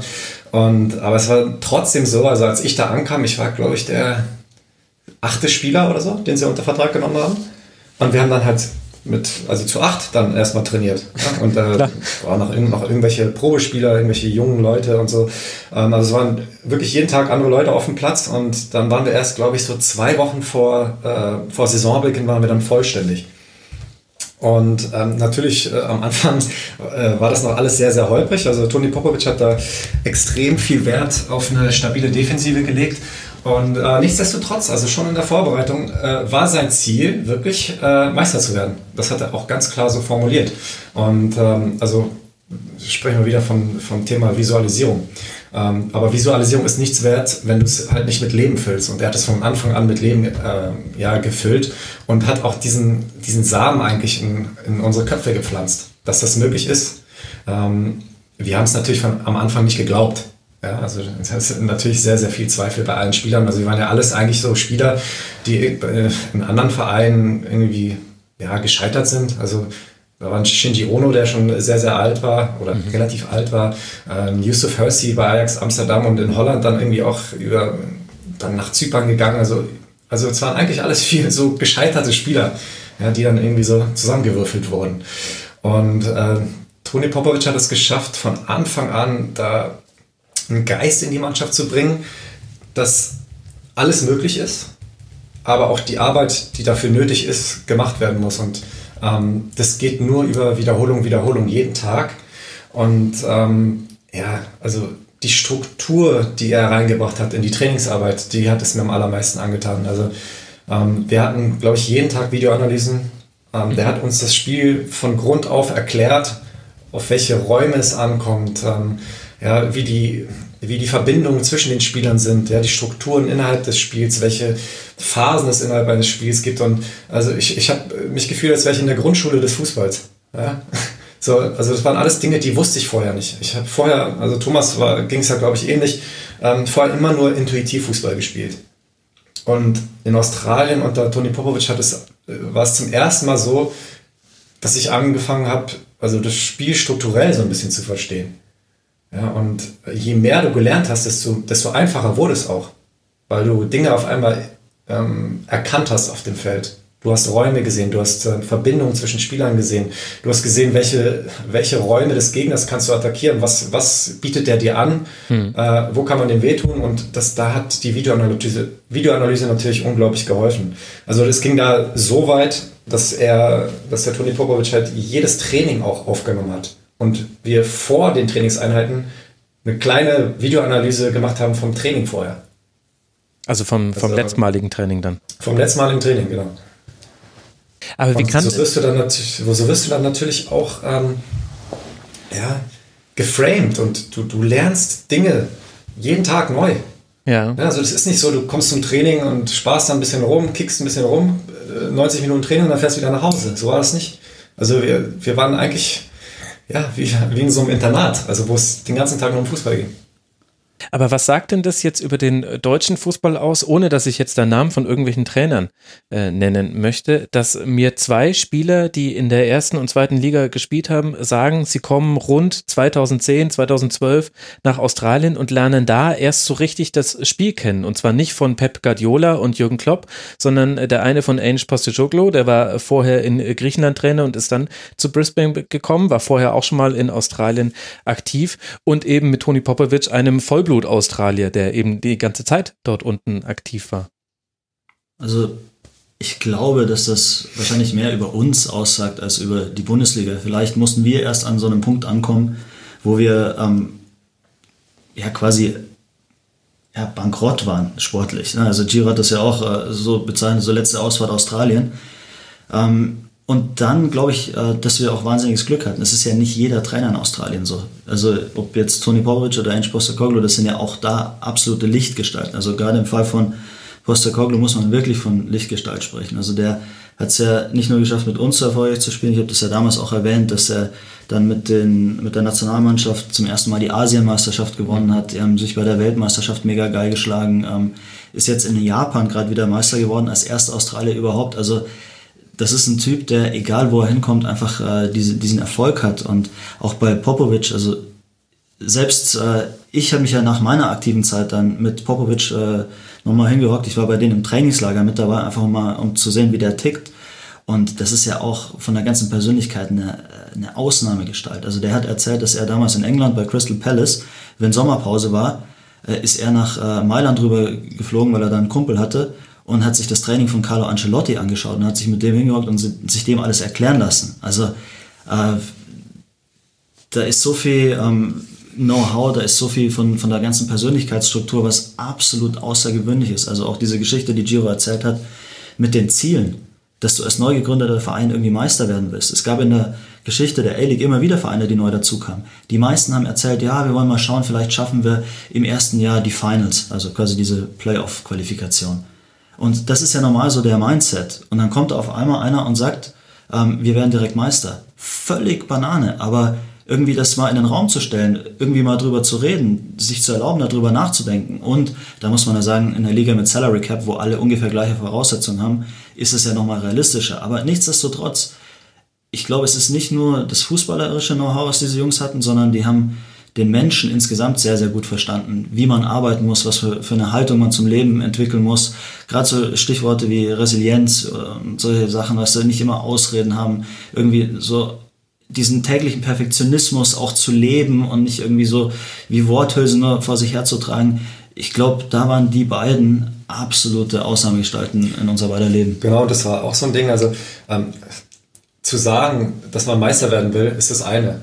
Aber es mit Leben zu füllen und einen Plan dahinter zu haben, also ähm, wie man das dann auch erreicht, das hat er auch von Anfang an äh, in der Saison uns also über mehrere Meetings dann beigebracht, wie wir das erreichen wollen. Mhm. Ja, also er hat wirklich die, das Endziel war die Meisterschaft und dann ist er vom, vom Endziel rückwärts gegangen und Schritt für Schritt hat er uns erklärt, wie wir da hinkommen wollen. Und genauso haben wir das abgearbeitet und genauso ist es dann am Ende gekommen. Und das fand ich einfach unglaublich. Also, dass, dass sowas A möglich ist und B, ähm, dass man das auch wirklich so strukturiert planen kann. Mhm. Ähm, Natürlich mit hier und da kleinen Abweichungen nach links und rechts, weil das Leben ist nicht hundertprozentig planbar, aber ähm, dass man wirklich sich wie so eine, so eine Roadmap eigentlich schafft und dass man das, so, das Ziel so klar verfolgt und so weit vorausschaut, dass man in der Lage ist, halt solche ähm, ja, Erfolge dann auch zu erreichen. Und das heißt nicht immer, dass du heißt nicht, dass du es immer erreichen wirst, aber du wirst wirklich, glaube ich, in die Nähe dessen kommen, was du dir vornimmst. Wenn du dein Ziel so klar verfolgst und dann mhm. auch das wirklich deine Ziele mit Leben erfüllst. Ja, die Arbeit, die tägliche Arbeit. Das ist ja auch tatsächlich eine Diskussion, wo man jetzt sogar auf die aktuelle äh, Bundesliga Bezug nehmen kann. In der ganzen Debatte rund um Lucien Favre und seine Herangehensweise bei Dortmund habe ich das Gefühl, dass es im Grunde eigentlich nur um diesen Punkt geht. Denn wenn du dir die, die Statistiken anguckst, äh, die Spielweise, dann kann man das gut oder kann man schlecht finden, aber dann sieht man definitiv da einen Erfolg. Aber das, was offenbar, nach dem, was man von außen äh, sagen kann, Lucien Favre nicht gelingt oder was er vielleicht auch gar nicht möchte, ist eben genau dieses, ein hohes Ziel zu setzen und das anzustreben und dann die Spieler nicht nur träumen zu lassen, sondern ihnen auch einen Weg an die Hand zu geben, dieses äh, höhere Ziel zu erreichen, was eben bei Dortmund die Meisterschaft ist. Das ist das höher gelegte Ziel. Und ehrlich gesagt hört sich das für mich gerade so an, als würde das anknüpfen an das, was ihr jetzt gerade über Postecoglu und über Popovic äh, gesagt habt, dass es da verschiedene Ansätze gibt und das vielleicht dann auch der Nährboden für die Kritik an Favre ist. Ähm, da würde ich aber total vorsichtig sein. Also nur weil wir mhm. damit gute Erfahrungen gemacht haben, heißt das nicht, dass eine ist falsch oder richtig. Also ja. ich kenne auch Leute, die im Leben ganz gerne tief stapeln, die Sachen ganz gerne als in Anführungszeichen realistisch erstmal ansehen, um sich dann selber zu überraschen. Weil es kann auch ganz gefährlich sein, sich hohe Ziele zu stecken, an denen man sich messen lassen muss. Bei der Bremen. Also da würde ich jetzt nicht ja. grundsätzlich sagen, hey, das ist ein Riesenproblem. Mhm. Ähm, wir beide, glaube ich, haben es einfach persönlich sehr genossen und wir finden es auch geil, wenn wenn so ein Nagelsmann im, im Grunde dieses Auftreten hat, der wirkt so, als würde er in jedem Training äh, einfach nur mit, mit dem absoluten Maximum wirklich zufrieden sein. Und selbst wenn seine Jungs irgendwie so halb gar ein Spiel gewinnen oder so, der wirkt nicht happy. Und ich glaube, der ist auch nicht happy, äh, wenn, er, wenn er Zweiter wird. Also bei dem hat man immer das Gefühl, dass er schon nach den Sternen greift. Und da kann man von, von draußen viel reininterpretieren. Aber mir persönlich ist das sehr, sehr sympathisch. Und ich finde es dann auch nicht weiter schlimm, muss ich sagen, wenn das nicht hinhaut. Also wenn am Ende wieder Bayern Meister wird und äh, du wirst nur Zweiter, ja, geschenkt. Aber irgendwie so dieses, ähm, ähm, dieses Lustpotenzial auch aufzubauen. Also es ist ja so mhm. geil, irgendwie zu sagen, hey, weißt du was, wir können das vielleicht schaffen. Und selbst wenn du nur ähm, ein paar Spieltage davon träumst oder so, aber vielleicht ist, bist du dann im nächsten Jahr schon wieder den einen Schritt näher dran. Also ich mag diese Herangehensweise total irgendwie so immer wieder äh, diese Perfektion anzustreben und das, das Maximum, zumindest, ja, also in der, in der Liga mit Bayern ist es ja im, im Grunde unrealistisch, aber das ist doch kein Grund, es nicht zu probieren. Ich meine, es gibt ja immer wieder Mannschaften, die es äh, geschafft haben. Also ganz krass ist ja sogar Dortmund, die es dann zweimal hintereinander schaffen. Es ist ja eine unfassbare Leistung. Und wer hätte das damals gedacht? Wobei die natürlich auch ein taktisch neues Element hatten. Also das Gegenpressing, was halt damals im deutschen Fußball so noch nicht äh, vorhanden war. Und äh, die, der gute Umschaltfußball hat äh, gegen die Gegner hinter, hinter Dortmund gereicht. Und in den Spielen gegen Bayern hat man es dann auch hinbekommen, eine Mannschaft, die überhaupt nicht gewohnt ist, dass sie so hoch angelaufen wird, dann vor Probleme zu stellen. Aber das Interessante finde ich, dass wir da jetzt dann aber wieder beim Punkt, also ihr habt vorhin Resilienz äh, verwendet als Begriff, also das ist ja letztlich so physische Robustheit oder Widerstandsfähigkeit, wie gut kann man mit Rückschlägen und Anforderungen an einen umgehen dass wir da ja dann wieder bei äh, diesem Punkt landen. Denn was ja dann auch sehr schnell passieren kann bei, bei entsprechenden Trainertypen, die eben hohe Ziele setzen, die in jedem Training hinter jedem Detail hinterher sind, ist, dass das auch die Spieler ermatten kann. Also äh, sprich mit einem Bayern-Spieler im ersten Jahr Guardiola, sprich mit ihm im dritten Jahr Guardiola er wird immer noch fasziniert sein davon, dass sein Trainer auf jedes Datei achtet. Es wird ihm vielleicht aber auch hin und wieder ein bisschen auf den Nerv gehen, weil Fußball ja dann auch mehr ist als nur die akribische Detailarbeit an allem, sondern letztlich ist es ein Spiel, wo man auch manchmal, also wenn ihr sagt, ihr wart vorher Instinktfußballer beide und habt eher nach auf dem Bauch, aus dem Bauch heraus, heraus entschieden, das muss ja auch nicht per se etwas Schlimmes sein. Das gehört ja zum Fußball mit dazu. Man muss nicht immer jeden Pass vorher mit dem Geodreieck perfekt austarieren und ihn dann spielen, sondern manchmal muss man auch einfach mal machen auf dem Feld. Also da, da geht es ja gar nicht drum. Es geht ja eher darum, dass du dem ganzen Gefüge ein Gerüst gibst. Und mhm. innerhalb dieses Gerüstes ähm, können sich die Spieler auch der, also mit ihren Qualitäten ausleben. Aber trotzdem gibt es eine klare Struktur, in der sich die, das Team zu bewegen hat. Und ähm, jeder, jeder Spieler hat äh, ja, ihm zu eigene Fähigkeiten. Äh, ja, die das, die das Team besser machen. Also wenn du Messi in der Mannschaft hast, ja, ähm, wenn der zwei, drei Spieler ausdribbelt, das heißt ja dann, dass, dass äh, drei Spieler aus dem Spiel genommen wurden und dann wieder Platz für andere, andere Spieler ist. Es wäre doof, äh, dem zu verbieten, äh, ins Dribbling zu gehen. Ja, und so musst du halt jeden Spieler auch individuell sehen. Welche, welche Qualitäten bringt er mit und was bringt das äh, ja, in der Struktur deines Teams? Oder wie kann er, kann er dein Team damit besser machen? Ich finde, ein ganz wichtiger Punkt ist auch dieses, äh, wie fühle ich mich im jeweiligen Moment, weil ich kann dir aus eigener Erfahrung sagen, als ich unter Ainge gearbeitet habe, habe ich teilweise gekotzt. Also das, was äh, viele über ähm, Guardiola dann auch sagen oder Simeone oder so, ich hatte permanent das Gefühl, das ist zu viel wie kann einer nie zufrieden sein? Wir gewinnen 3-0 und der ist immer noch nicht happy und immer noch mehr und noch mehr und noch mehr und noch eine Videoanalyse und noch härteres Training und so. Und du denkst dir irgendwann, hey, sag mal, also irgendwas ist doch kaputt bei dir. Also äh, genieß das Leben doch mal. Bis ich dann irgendwann begriff, begriffen habe, dass das ist das Leben genießen. Also nahe an Perfektion ranzukommen, für was das immer auch für den einen bedeutet. Also wir reden immer noch über australischen Fußball, aber so dass wir das Gefühl haben, hey, so wow, der, der Ball läuft auf eine Art, die wir es niemals für möglich gehalten hätten. Das ist ein unfassbares Glücksgefühl. Und wenn das dann irgendwann nicht mehr da ist, wenn du irgendwann wieder ein Team bist wie alle anderen und vor dich hin stolperst und dann Dritter wirst und so, dann stellst du erst fest, wie geil das damals war. Und mir geht's in, in der Rückschau mit allen so. Also die Lehrer, die ich am nervigsten fand, die mich am meisten gefordert haben, wo wir Hausaufgaben hatten ohne Ende.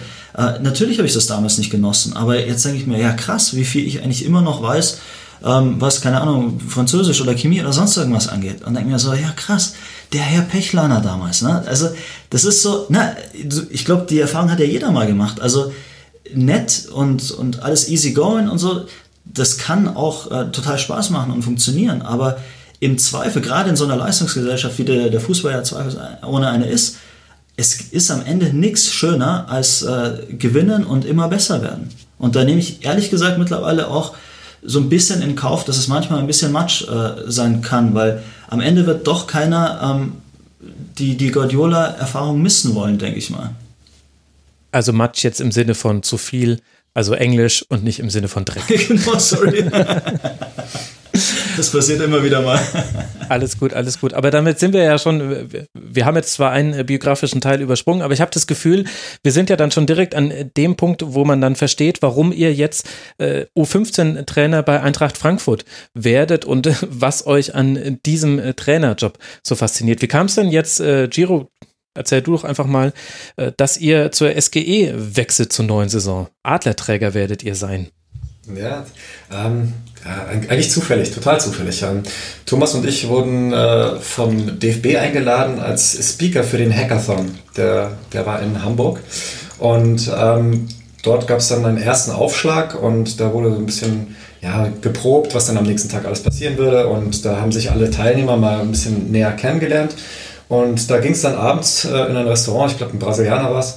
Ähm, und da saß ich dann neben dem Sebastian Zelichowski der, der Assistent, äh, die rechte Hand von Freddy Bobic ist. Mhm. Und wir sind dann ins Gespräch gekommen und haben uns den ganzen Abend sehr, sehr gut unterhalten. Und ähm, ja, dann haben wir natürlich auch darüber geredet, was wir jetzt gerade machen. Und ähm, dann habe ich ihm erzählt, ja, also was, was wir jetzt alles gerade machen. Und ähm, dann habe ich ihm auch mal unsere Analysen, die wir da noch für Dazone gemacht haben, äh, über Eintracht Frankfurt gezeigt. Und dann hat er sich ein paar Tage später gemeldet und meinte, das ist überragend. Und äh, lass uns doch mal ähm, ja, näher unterhalten. Und so hat das Ganze eigentlich seinen Lauf genommen.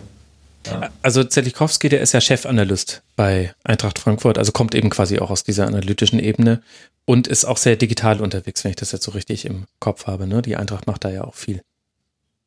Ja, also der, der hat auf jeden Fall den Verein ähm, ja eigentlich digital reformiert, so kann man es glaube ich sagen.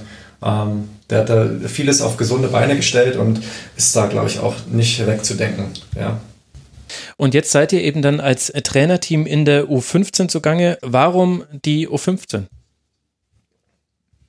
Das hat viele Gründe. Also einer davon ist äh, unsere Trainerscheine. Wir haben die DFB Elite Jugendlizenz, also U19 Bundesliga oder so wäre überhaupt nicht drin. Davon abgesehen, glaube ich, wäre das aber auch äh, schon zu viel des Guten. Also wir haben eine Erfahrung gemacht, ähm, jetzt mit unseren kleinen Taktik-Tutorials, wie schwierig es ist, irgendwie eine Sache von Grund auf zu erlernen. Also man stellt sich Dinge sehr, sehr leicht vor, bis man es dann macht. Und äh, wir bauen jetzt seit äh, zwei Jahren im Grunde diese Videos und sind irgendwie immer noch nicht an dem Punkt, dass wir sagen, jetzt ist es so, wie wir es gerne hätten. Und das sind jetzt zwei Jahre, wo wir uns permanent strecken, um, um besser zu werden, was die Analyse angeht, was die technische Umsetzung angeht, was das Freisprechen vor der Kamera angeht, was äh, unfassbar schwierig ist. Ne? Mhm. Und dieser Erfahrungswert irgendwie, dass du so lange brauchst, bis du irgendetwas beherrscht oder besser drin wirst oder an ein Level kommst, wo du sagst, so jetzt bin ich vielleicht einigermaßen gut. Das äh, legen wir auf jeden Fall an, wenn es um unsere eigene äh, Karriere auch als, als Coaches geht. Also ich würde mir niemals anmaßen zu sagen, ähm, ich steige jetzt da ein und weiß sofort, wie es funktioniert. Also im Gegenteil, ich stelle es mir unheimlich schwierig vor, dieses theoretische Wissen zu vermitteln. Also diese ganzen Konzepte, die, die ganze Theorie, die wir uns jetzt erarbeitet haben, ja. die ist ja jetzt unheimlich ausgefeilt. Aber wie bringst du das dann einer Mannschaft bei, ohne dass du die erschlägst, ohne dass sie die Lust verlieren? Wie musst du trainieren, dass das implizit quasi Teil der Spielweise wird? Und ich glaube, dass wir da gerade erst den, den ersten Schritt machen auf einer sehr, sehr langen Reise und dass es deswegen unheimlich gut und wichtig für uns ist, mit einer U15 anzufangen, ähm, weil das einfach ein Niveau ist, wo wir uns auch noch ähm, ja, Fehler erlauben können. Und du weißt ja selber, je, je weiter es nach oben geht, desto ähm, dünner wird dann die Luft. Also ich glaube, es ist für, für alle Beteiligten echt eine super Situation. Ich hoffe, dass wir der U15 sehr, sehr viel bringen mit unserem ganzen Know-how. Auf der anderen Seite, ähm, ja, werden wir sicher auch den einen oder anderen Fehler machen. Genau, und äh, auch den einen oder anderen Fehler machen dürfen. Ja. Ja, also ich, ich sage das, sag das eigentlich immer mit jedem, mit dem ich rede. Ähm, nur durch Fehler kannst du neue Dinge lernen. Also ähm, so funktioniert eigentlich Fortschritt.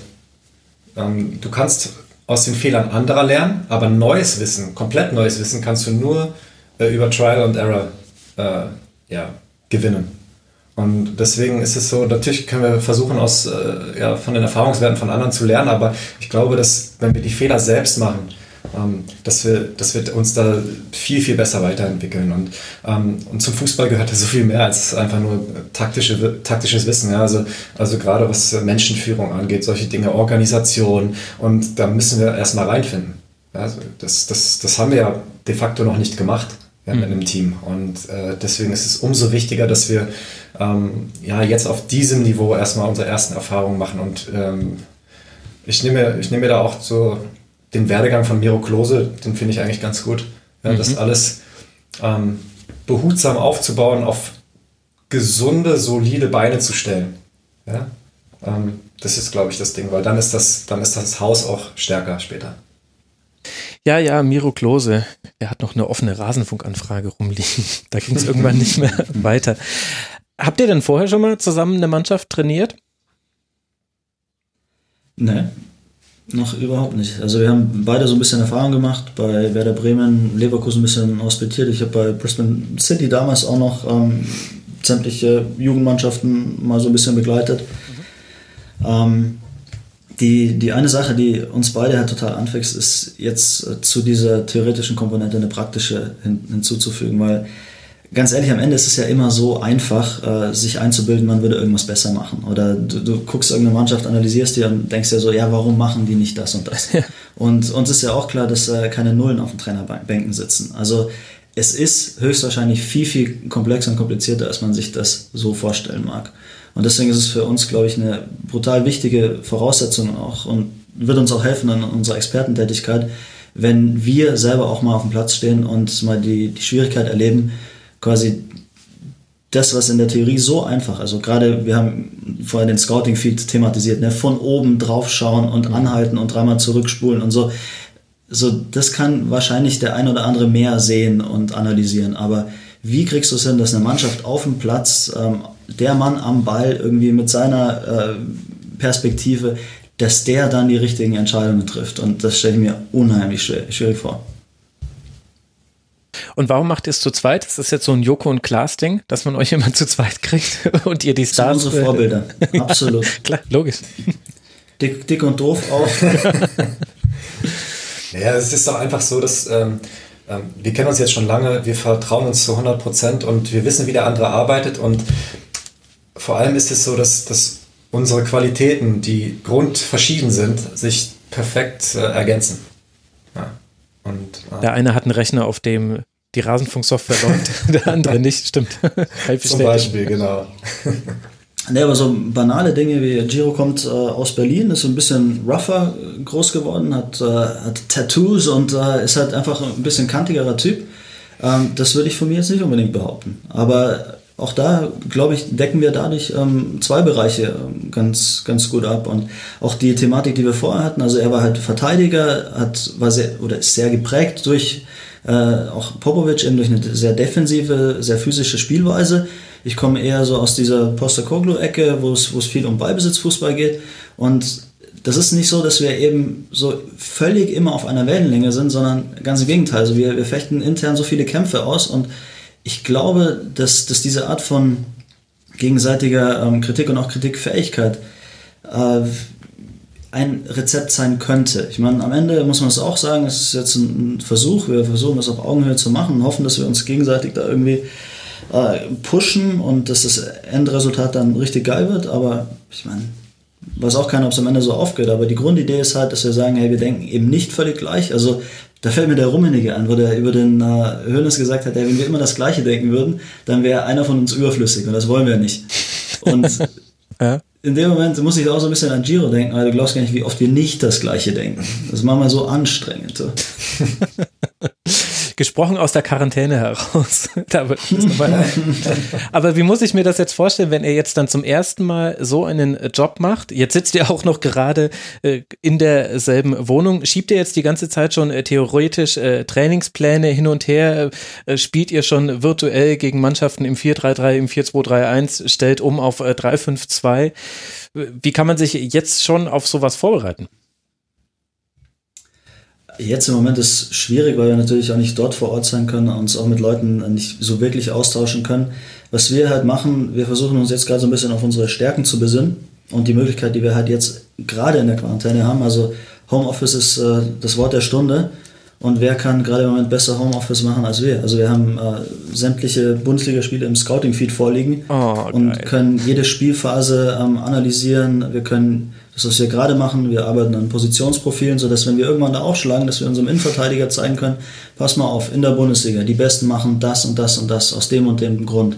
Und dann hast du da Beispiele von Boateng, Hummels, Alaba, hm. äh, Ginter. Und dann hast du 20 Minuten Video, was du deinem Innenverteidiger dann gibst und sagst, hey, pass mal auf, das will ich von dir. Und das kannst du dir pro Tag dreimal anschauen, wenn du Bock hast.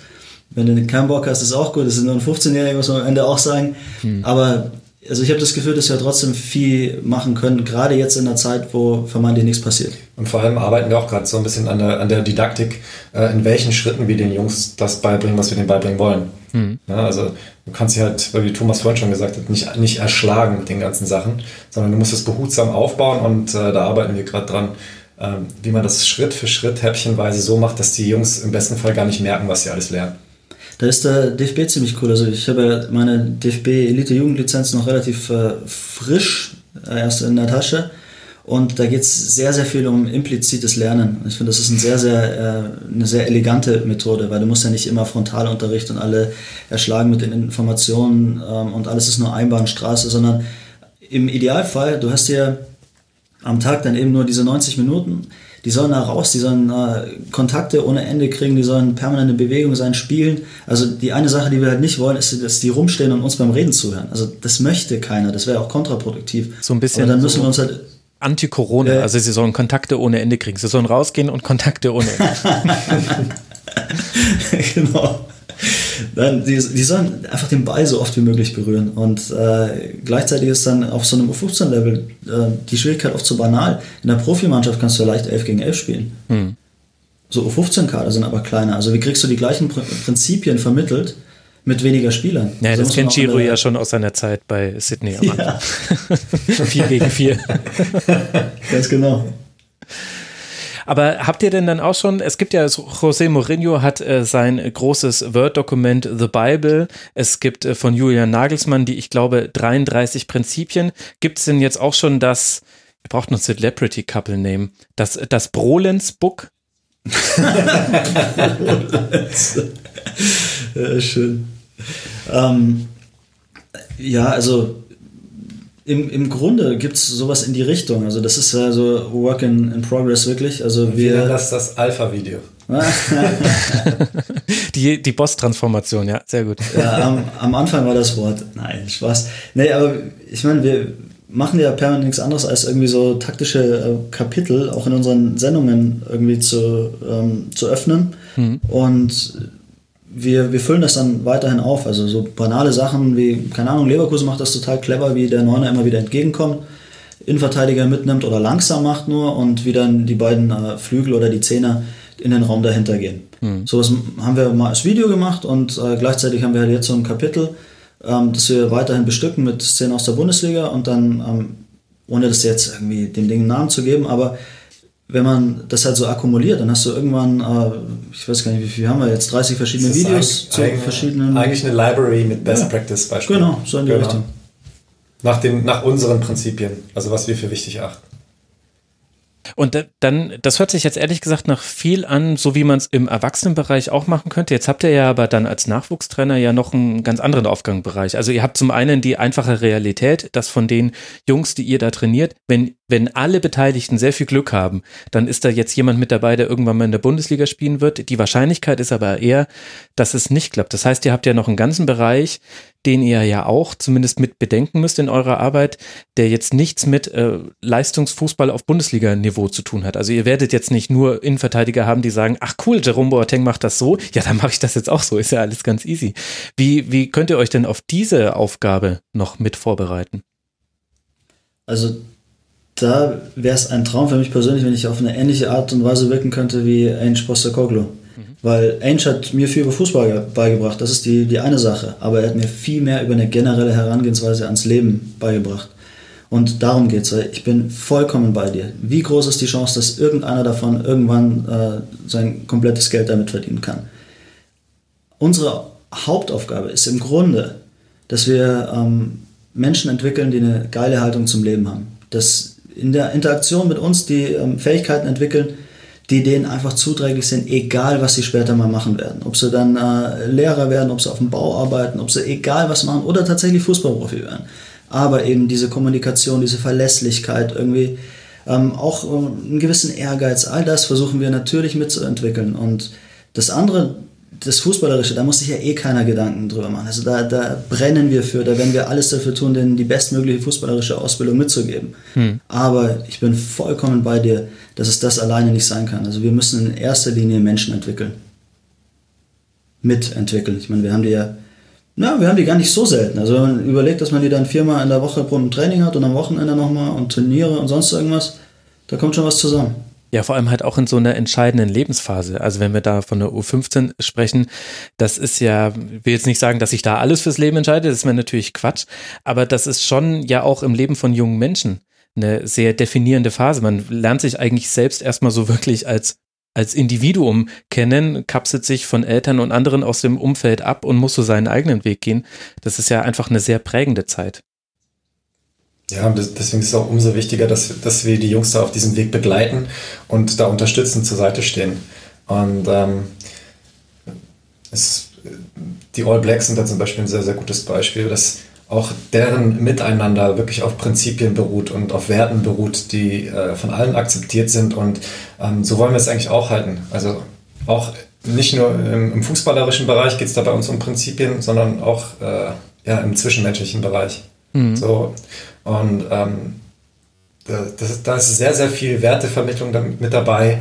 Und ähm, das vorrangige Ziel auf der menschlichen Ebene ist halt, dass wir die Jungs zu ja, selbstdenkenden Menschen erziehen, die ähm, ja, ein Verantwortungsgefühl haben und ähm, ja, jeden anderen so behandeln, wie sie auch selbst behandelt werden möchten. Ich weiß nicht, ob ihr zufällig das Buch von Norbert Elgert gelesen habt. Mit dem habe ich ja auch ein Tribünengespräch gemacht im letzten Sommer. Und da hatte ich nämlich zwischenzeitlich den Eindruck, bei allem Fußballerischen, was ein Trainer drauf haben muss im Jugendbereich, geht es eben fast mehr um diese, diese sekundären Eigenschaften und auch um dieses Vorleben. Also das scheint das zu sein, von außen betrachtet, was Norbert Elgert von vielen anderen U-Trainern unterscheidet, dass er eben für das, was er einfordert, auch zu 100 Prozent steht. Er ist eine Marke, um es jetzt mal so einfach äh, runterzubrechen. Und gleichzeitig wissen aber auch alle Spieler, die zur 19 von Schalke 04 kommen, okay, hier wartet jetzt jemand auf mich, der ist anders als andere Trainer, mit dem muss ich mich arrangieren. Aber wenn ich mich darauf einlasse, dann gibt es eine ganze Reihe von Beispielen, dass mein Weg sehr, sehr weit noch führen kann. Und der ist, da habe ich das Gefühl, der ist manchmal gar nicht mehr nur Fußballtrainer, sondern der ist dann, ja, doof gesagt, das hört sich ein bisschen flach an, aber der ist tatsächlich Vorbild in seiner Lebensweise und darauf kann man sich dann einlassen als Jugendspieler oder eben nicht. Ja, also das wäre das Nonplusultra. Also wir haben ja noch nicht mal einen Tag mit den Jungs trainiert, aber wenn du sowas skizzierst, ja, muss ich dir ganz ehrlich sagen, sowas wäre ich natürlich am Ende gerne. Also wenn wir über Hermann Gerland, über Elgert reden oder eben auch äh, immer wieder, sage ich es, äh, Ainge, der eine ganze Spielergeneration transformiert hat wenn man so wirken kann als Mensch, das ist natürlich ein Traum, da geht es dann gar nicht darum, ob du irgendwie, sagen wir mal, Bundesliga-Trainer wirst oder so, sondern wenn du von dir behaupten kannst, ähm, dass du Menschen nachhaltig geprägt hast und denen ein super Leben ermöglicht hast, das ist doch, also recht viel mehr geht doch gar nicht. Ich hätte ehrlich gesagt fast Angst vor dieser Verantwortung. da muss man auch der Typ für sein. Wir werden es rausfinden. ja, wir sprechen uns dann wieder. Wie geht denn das jetzt dann weiter mit eurer Expertentätigkeit? Über die haben wir ja noch äh, gar nicht gesprochen. Läuft die parallel? Ist das auch einer der Gründe, warum ihr jetzt in der U15 seid, wo ihr ja weit entfernt eigentlich vom Profibereich seid? Das heißt, jetzt kann es euch jetzt ja niemand jetzt vorwerfen, dass ihr jetzt Eintracht Frankfurt Ultras wärt in eurer neutralen Berichterstattung. Ja, das ist genau der Punkt. Also ich glaube, äh, das, das Level äh, interferiert noch nicht so wirklich mit, mit dem Profibereich. Ich glaube sogar, dass es äh, für uns im Endeffekt, wie ich es vorhin meinte, eine super Erfahrung ist, dass wir diese ähm, praktische Seite jetzt auch noch äh, miterleben dürfen. Hm. Wir wollen es unbedingt weitermachen, ähm, müssen halt äh, gucken, in, in welchem Ausmaß natürlich. Also gewisse Sachen werden davon überhaupt nicht äh, betroffen sein und es hält sich auch äh, in, in, Grenzen, was so den zeitlichen Rahmen äh, angeht. Aber ich glaube, wir müssen alle erstmal auch gucken, wie wir jetzt aus dieser Corona-Phase rauskommen, was das auch für, für das nächste Jahr bedeutet. Das ist, eigentlich stehen ja gerade all diese Gespräche an, hm. nur kann im Moment keiner äh, logischerweise verbindliche Aussagen machen. Aber ihr plant eben weiter taktische Analysen zu machen für die Sportschau, ähm, als Experte zur Verfügung zu stehen. Ihr macht ja noch viel mehr als nur das, was man auch im Fernsehen sehen kann. Man kann euch ja auch im Hörfunk hören. Auf sportschau.de gibt es viele Formate. Ihr habt jetzt schon erstmal geplant, das auch parallel weiterzuführen. Ja, also das ist äh, mit allen Seiten total transparent äh, kommuniziert und äh, alles, alles geregelt. Also wir haben da Freiheit in, in alle Richtungen. Das ist gut so, wie es ist. Und wie ist das, Thomas, wenn man jetzt am Expertentisch steht, erste Runde DFB-Pokal und dann kommt äh, Nico Kovac nach dem Spiel gegen Cottbus und äh, du darfst mal kurz einordnen, warum es lange Zeit erstmal so ein bisschen zäher lief bei den Bayern und dann auf einmal besser? Ähm, ja, also am Anfang muss ich schon sagen, dass ich mich manchmal ein bisschen kneifen musste, weil ich meine, für jemanden, der nie beim FC Bayern war oder keine Länderspiele hatte oder so, dann plötzlich da so zu stehen, das, das war für mich selber sogar äh, einigermaßen überraschend, aber ähm, in dem Maße, wo das auch normaler wurde, konnte ich es dann auch äh, mehr und mehr genießen. Aber gerade bei, bei dieser Begegnung mit Nico Kovac, da ist auch richtig was hängen geblieben bei mir. Ähm, damals ging es ja um die äh, Thematik, Sané sollte verpflichtet werden. Mhm. Und dann kam stattdessen äh, Perisic. Und äh, ich habe den dann auch so ein bisschen abgetan als, ja, ja ist ja nicht unbedingt äh, Kategorie A, sondern ganz klar eher so ein Noteinkauf oder so. Und da fand ich, dass äh, Kovac seine, seine Stärke da, seine Empathie auch wieder ähm, ausgespielt hat. Irgendwie sowas generell über Menschen zu sagen, also jemand, der noch überhaupt nicht da ist und dann gar nicht vorsichtig zu sein, wie man Sachen formuliert. Ähm, das ist mir damals echt haften geblieben. Und ich äh, schätze den Nico Kovac wirklich unheimlich dafür, dass er in, in, einem, in einem Business, wo es äh, ja schon so ein bisschen naja, Doggy-Dog ist manchmal, ne? dass er immer wieder äh, so eine menschliche Seite, so eine Wärme auch entwickelt hat. Ja, guter Punkt. Auch, dass einem die, die Wirkmacht der eigenen Worte auch nochmal so bewusst wird, dass man eben sehr genau darauf achten muss, wie man formuliert, weil man eben ein sehr breites Publikum hat und damit ja irgendwie auch Meinungen formen kann ein bisschen. Absolut, darum geht's. Und ich habe dann eben im Nachlauf der Sendung mir mal überlegt, okay, wie wäre das denn für mich? Wie, wie wäre das, wenn ich als ähm, Vize-Weltmeister zum FC Bayern komme und werde so begrüßt? Ich meine nicht, dass jetzt mein Wort da sonderlich Gewicht hätte oder so, aber da ging es einfach nur darum, ähm, kann man das nicht irgendwie auch anders sagen? Kann man nicht irgendwie Menschen mehr wertschätzen, respektieren? Und das war so ein kleiner Fingerzeig und ich fand es einfach cool von, von Kovac damals. Jetzt, dich sehen wir manchmal im Fernsehen, wirst auch, also gerade die Rasenfunkhörer feiern das auch immer ordentlich ab. So ein bisschen ist da der Spirit. Äh, wir kannten ihn schon, bevor er cool wurde, bevor er Mainstream wurde. äh, Giro, dich kann man ja auch äh, vor allem in den, in den Sportschau-Formaten dann sehen. Wie, wie wird denn eure Arbeit da aufgenommen? Ihr habt ja angefangen bei der Zone-Taktik-Analysen äh, zu machen, jetzt eben mit Sportschau nochmal auf einer anderen Plattform. Wie läuft denn da die Zusammenarbeit ab mit den Redaktionen? Ach, also das, das läuft eigentlich auch wie bei der Zone. Ähm, die Zusammenarbeit ist da echt ähm, ja, von Vertrauen geprägt und ähm, wir sind extrem froh, dass wir uns da so ausleben dürfen. Ja, also es ist ja auch nicht selbstverständlich, dass ähm, wir die Themen auch teilweise selbst bestimmen können und ähm, wie wir die Dinge angehen, wie wir die Analysen äh, machen, dass wir, das, dass wir da sehr, sehr viele Freiheiten haben und da sind wir schon echt froh drüber. Also sowohl bei der Sonne als auch bei der Sportschau ist es so und ähm, da arbeiten sehr, sehr fähige Leute und äh, die uns auch sehr positiv gesinnt sind und äh, da sind wir echt froh drüber. Und Glaubt ihr, dass der Anteil an solchen taktischen Analysen auch perspektivisch ein bisschen steigen wird in der generellen Fußballberichterstattung? Ähm, ich hoffe es. Ähm, ich, kann, ich, ich glaube, dass es, dass, äh, der, dass es einen Markt dafür gibt. Ähm, dass, wir kriegen auch das, oft das Feedback, also per E-Mail, ja, dass Jugendtrainer unsere, unsere, unsere Videos den Jungs zeigen. Mhm. und das ist eigentlich für uns so ja, das größte Lob. Ja, wenn, wenn, wenn uns ähm, Trainer schreiben, dass sie, dass sie unsere Analysen ja, für die Weiterbildung der jungen Spieler nutzen. Und ähm, ja, also das ist, warum wir es machen. Also ich bin auch mega, mega optimistisch. Ich hatte äh, das Gefühl, dass das, was äh, Sammer damals losgetreten hat in Deutschland, dass das äh, Nerv getroffen hat. Klar gibt es auch viele, die sagen, ja, das ist zu nerdig, aber ich bin einfach felsenfest davon überzeugt, dass es, dass jede Sache mehr Spaß macht, je kundiger man ist. Also egal, ob man Musik hört, ich meine, du machst ja auch Mucke und Äh, ich glaube, im, im, Fußball ist es nicht anders. Wenn ich sehe, die, die zwar immer da waren, mir aber überhaupt nicht bekannt waren, das, das macht doch Spaß. Also mir persönlich geht es so. Und das ist das Feedback, was wir oft kriegen und auch das, was Giro meint. Also wir haben auch in der Bundesliga Spieler und Trainer, die mit unserer Arbeit vertraut sind, ähm, die sich äh, die Sachen auch gerne anschauen und damit was anfangen können und irgendwie das Gefühl haben, ähm, dass wir dadurch auch äh, die, die Debatte wirklich bereichern. Weil ganz ehrlich, unterhalte ich doch mal mit den Leuten. Es hat doch keiner Bock, über so vage Sachen wie Gier zu sprechen. Irgendwie Alpha-Tiere oder sowas. Ja. Wir, wir stellen uns doch immer die Frage, naja, okay, dann sind wir heute nicht in die Zweikämpfe gekommen. Aber warum?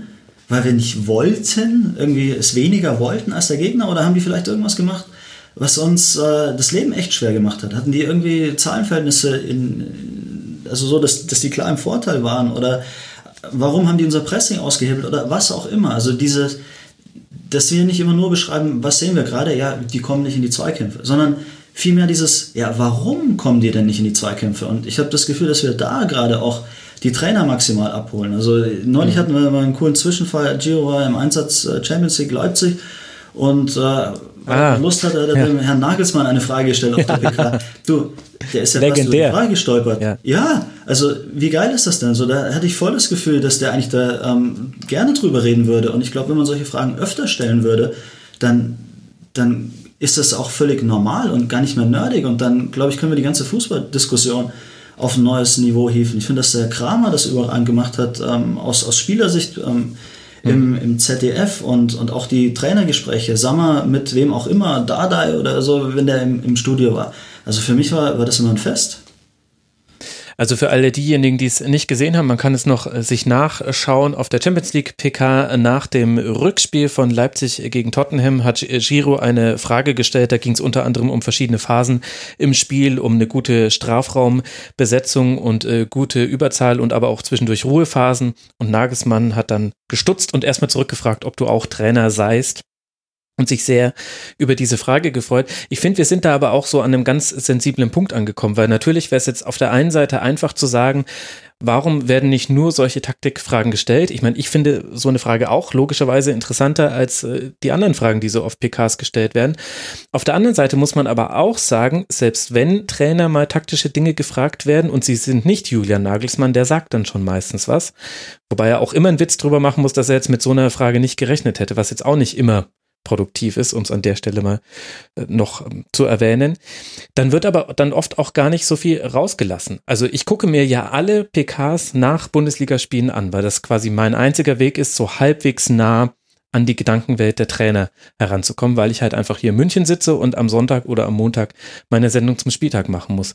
Und im Grunde ist das immer die gleiche Soße, die du da hörst. Ja, in der ersten Halbzeit da haben wir unseren Plan noch nicht so ganz umgesetzt. Da muss man dann ein bisschen, das hat der Gegner aber auch gut gemacht. Glückwunsch erstmal natürlich an meinen Gegner, habt ein gutes Spiel gemacht. Ich glaube, das 1 zu 1 geht in Ordnung. Dann hatten wir zwei große Chancen. Da haben wir dann ein bisschen, hat uns das Glück im Abschluss gefehlt. In der zweiten Halbzeit haben wir dann reagiert, haben umgestellt. Da sind wir ein bisschen besser in die Räume gekommen. Und am Ende, denke ich, geht das 1 zu 1 in Ordnung. Ja, das ist halt, halt dann auch sehr oberflächlich, ehrlich gesagt. Ja, da wird man sich lieber so einen Marcelo Bielsa wünschen, ne? ja. Der dann zwei Stunden referiert, warum du, was geklappt hat. Ganz ehrlich, nicht. aber ich glaube, dass wir auf dem Weg dahin sind. Das hört sich jetzt wahrscheinlich zu optimistisch an, aber ich glaube, es ist nur eine Frage der Zeit, weil ja. im Grunde muss ja jeder auch äh, seine Arbeit ein, ein, Stück weit rechtfertigen. Und im Moment ist es noch so, dass man mit so generischen Sachen super ähm, davonkommt. Ne? Du musst eigentlich, du kannst zwei Minuten reden und nichts gesagt haben und alle sagen, ja super, das war die PK, passt so, machen wir nächste Woche wieder so. Aber ähm, ich glaube, dass es für jeden Trainer auch eine Chance ist und äh, dass es ähm, einfach auch, auch wichtig ist, dass wir auf, auf inhaltlicher Ebene solche Debatten führen, weil wie, wie sollen wir dann ansonsten einschätzen und abschätzen können, wie gut jemand als Trainer ist oder welche Maßnahmen greifen oder, oder nicht greifen. Also ich glaube, dass man sich auf, auf Sicht da nicht mehr verstecken kann und je mehr Trainer es machen und je mehr ähm, Leute in Interviews in die Richtung gehen, desto mehr wird das dann auch gängige Praxis werden. Ja, ich habe eher das Gefühl, dass oft Trainer dann eigentlich letztlich nicht rauslassen wollen, was ihr Spielplan war und was nicht funktioniert hat, weil es ja auch tatsächlich eine Re Relevanz haben könnte, auch fürs nächste Spiel. Also das ist von Trainerseite fast so ein bisschen gewollt ist, dass äh, Journalistinnen und Journalisten vielleicht nicht unbedingt immer jeden taktischen Winkelzug nachvollziehen können und sie es dann auch bewusst nicht rauslassen. Oder höchstens mal im 1 zu 1 Gespräch, das gibt es ja noch bei einigen Trainern, Kofeld ist da so ein Beispiel, der lässt dann im direkten Talk, äh, jenseits der Pressekonferenz, die nachsehbar ist, schon viele Informationen raus. Aber ich glaube, das kommt dann auch nochmal mit dazu und das macht es halt, finde ich, dann von Journalistenseite auch wirklich schwierig. Denn klar, ich ich gucke jetzt alle Spiele und versuche die nach bestem Wissen und Gewissen zu analysieren. Da werden mir aber auch schon viele Dinge durchrutschen, einfach nur weil so ist es halt einfach und ich halt auch nicht die Perspektive von auf dem Platz kenne, jetzt jenseits von irgendwelchen stümperhaften Amateurversuchen, die ich mal gemacht habe. Aber das kann man ja auch von anderen Journalistinnen und Journalisten jetzt erstmal nicht erwarten, dass jeder von denen den taktischen Durchblick hat. Und ich habe das Gefühl, da halten die Trainer manchmal auch bewusst die Tür ein bisschen zu. Ja, aber ich verstehe gar nicht warum, weil ähm, heutzutage ist es doch so, dass du kaum noch irgendwas verstecken kannst. Also ich meine, ähm, die Analysten sind mittlerweile so gut. Mhm. Ähm, da gibt es kaum noch Geheimnisse, ja? also marginal. Und ähm, nicht, nicht umsonst haben wir jetzt die Entwicklung dahin, dass äh, sich äh, ja, dass, dass der Matchplan sich innerhalb eines Spiels mehrfach ändert. Also da ist auch Julian Nagelsmann das beste Beispiel. Ja, also ähm, es gibt, glaube ich, kein Spiel, wo er, wo er nicht ähm, ja, Anpassung vornimmt. Ja. Weil einfach es nun mal so ist, dass, dass, dass die Mannschaften eigentlich auch quasi gläsern sind durch die Analysemethoden oder die Möglichkeiten, die wir jetzt heutzutage haben. Und äh, da sind alles ähm, fixe Leute ähm, in all, allen Bundesliga-Vereinen ähm, und da, da kann man sich nicht mehr verstecken. Und deswegen verstehe ich dann auch nicht, ähm, dass man dann in der Presse dann auch noch verschlossen ist. Weil, ich meine, das nützt ja eh nichts, weil der Gegner, der weiß das auch. Ja. Glaubt ihr denn, dass sich da ein bisschen was verändert hat, dadurch, dass jetzt die Kommunikation von den Zuschauerringen auf die Trainerbank erlaubt ist und damit In-Game-Coaching, ich würde jetzt sagen, aus Laiensicht, etwas einfacher geworden ist, weil du hast jemanden oben auf der Tribüne, der sofort erkennt, ach, hier hat sich gerade etwas an der Formation verändert, da schiebt jetzt ein Spieler in einen anderen Raum, wo er vorher nicht war. Ich gebe das sofort an die Trainerbank, wo es ja schwerer ist, das zu erkennen in dem Gewusel aus der 2D-Sicht, die man da ja eigentlich nur hat, dass es sich das ein bisschen jetzt verändert hat durch diese Kommunikationswege. Ja, auf jeden Fall. Also Vogelperspektive in Echtzeit, äh, das ist schon äh, ein Fortschritt. Also ich finde das ja teilweise krass, wie, wie die Trainerperspektive ist, wenn man da so am Spielfeld dran steht ja. und dann einmal so flach über den ganzen Rasen guckt und das mit einem Scouting-Feed auf, auf dem eigenen heimischen Sofa vergleicht, das ist ja Wahnsinn. Also äh, das ist eigentlich ein Wunder, dass die eh so viel sehen, wie sie sehen. Mhm. Ähm, ich glaube aber tatsächlich, dass es unheimlich viel bringt, wenn man äh, da oben auf der Tribüne sitzt und dann eben auch noch den direkten Draht hat zur Trainerbank, wo man Sachen einfach direkt mal runterschickt, diskutieren kann, sonst irgendwas. Also ich glaube, da wird viel, viel schneller reagiert mittlerweile auch nämlich auch so ein bisschen mein Gefühl, dass es heutzutage so ist, der Gegner wechselt ein, du, du merkst schon an den Personalien, okay, da könnte sich jetzt was verändern, jetzt müssen wir mal beobachten, wo der hinläuft. Also macht er jetzt, äh, macht er eine zweite äh, Spitze oder äh, orientiert er sich ins Mittelfeld, schiebt jetzt einer aus der Kette raus, der vorher zurückgezogen war.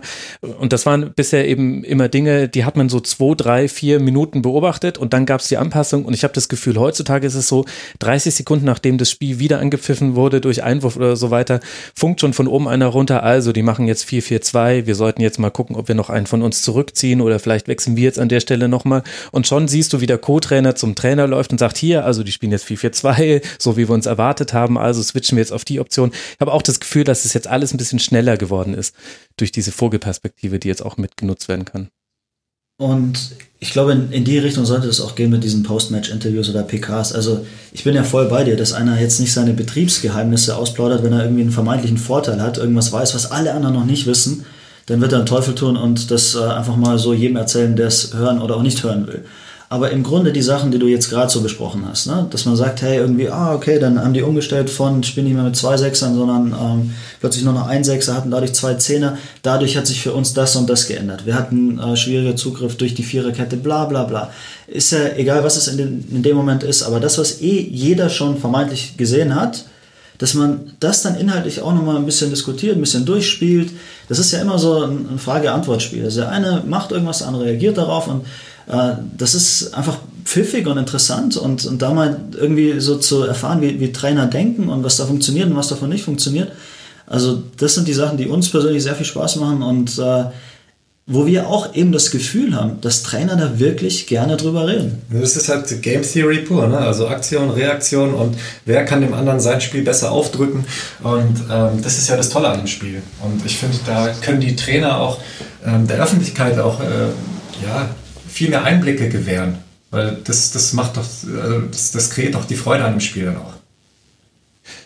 Ja, das Problem ist halt nur, es erklärt halt leider auch immer nur einen Teil des Spiels. Also man kann zwar mit äh, taktischer Analyse, kann man wie mit dem Sezierbesteck ein Spiel auseinandernehmen und wird dann schon bei einer, bei einer objektivierbaren äh, Realität landen. Also wenn jetzt zwei Analysten dasselbe Spiel analysieren, dann werden die grob auf dasselbe rauskommen. Deswegen ist Taktik sehr nützlich als Analysewerkzeug, um auch so ein bisschen eigentlich die eigene Subjektivität ein bisschen zurückzuschrauben. Wenn aber jetzt in der entscheidenden Szene der Spieler im Strafraum am Ball vorbeihaut und deswegen in der 89. Minute das 1 zu 0 fällt, dann hat diese eine Szene wahrscheinlich mit Taktik dann gar nicht so viel zu tun. Das heißt, es ist halt zwar ein gutes Analyseinstrument oder ein, eine, eine gute Sprache eigentlich, um über Fußball zu sprechen, weil der Wortschatz, das Vokabular ist, ist gleich und auch die Art und Weise, wie man analysiert, ist gleich. Deswegen können quasi Analysten können sich in derselben Sprache über Fußball unterhalten. Es erklärt aber halt leider nicht immer das, was dann sich im Ergebnis niederschlägt.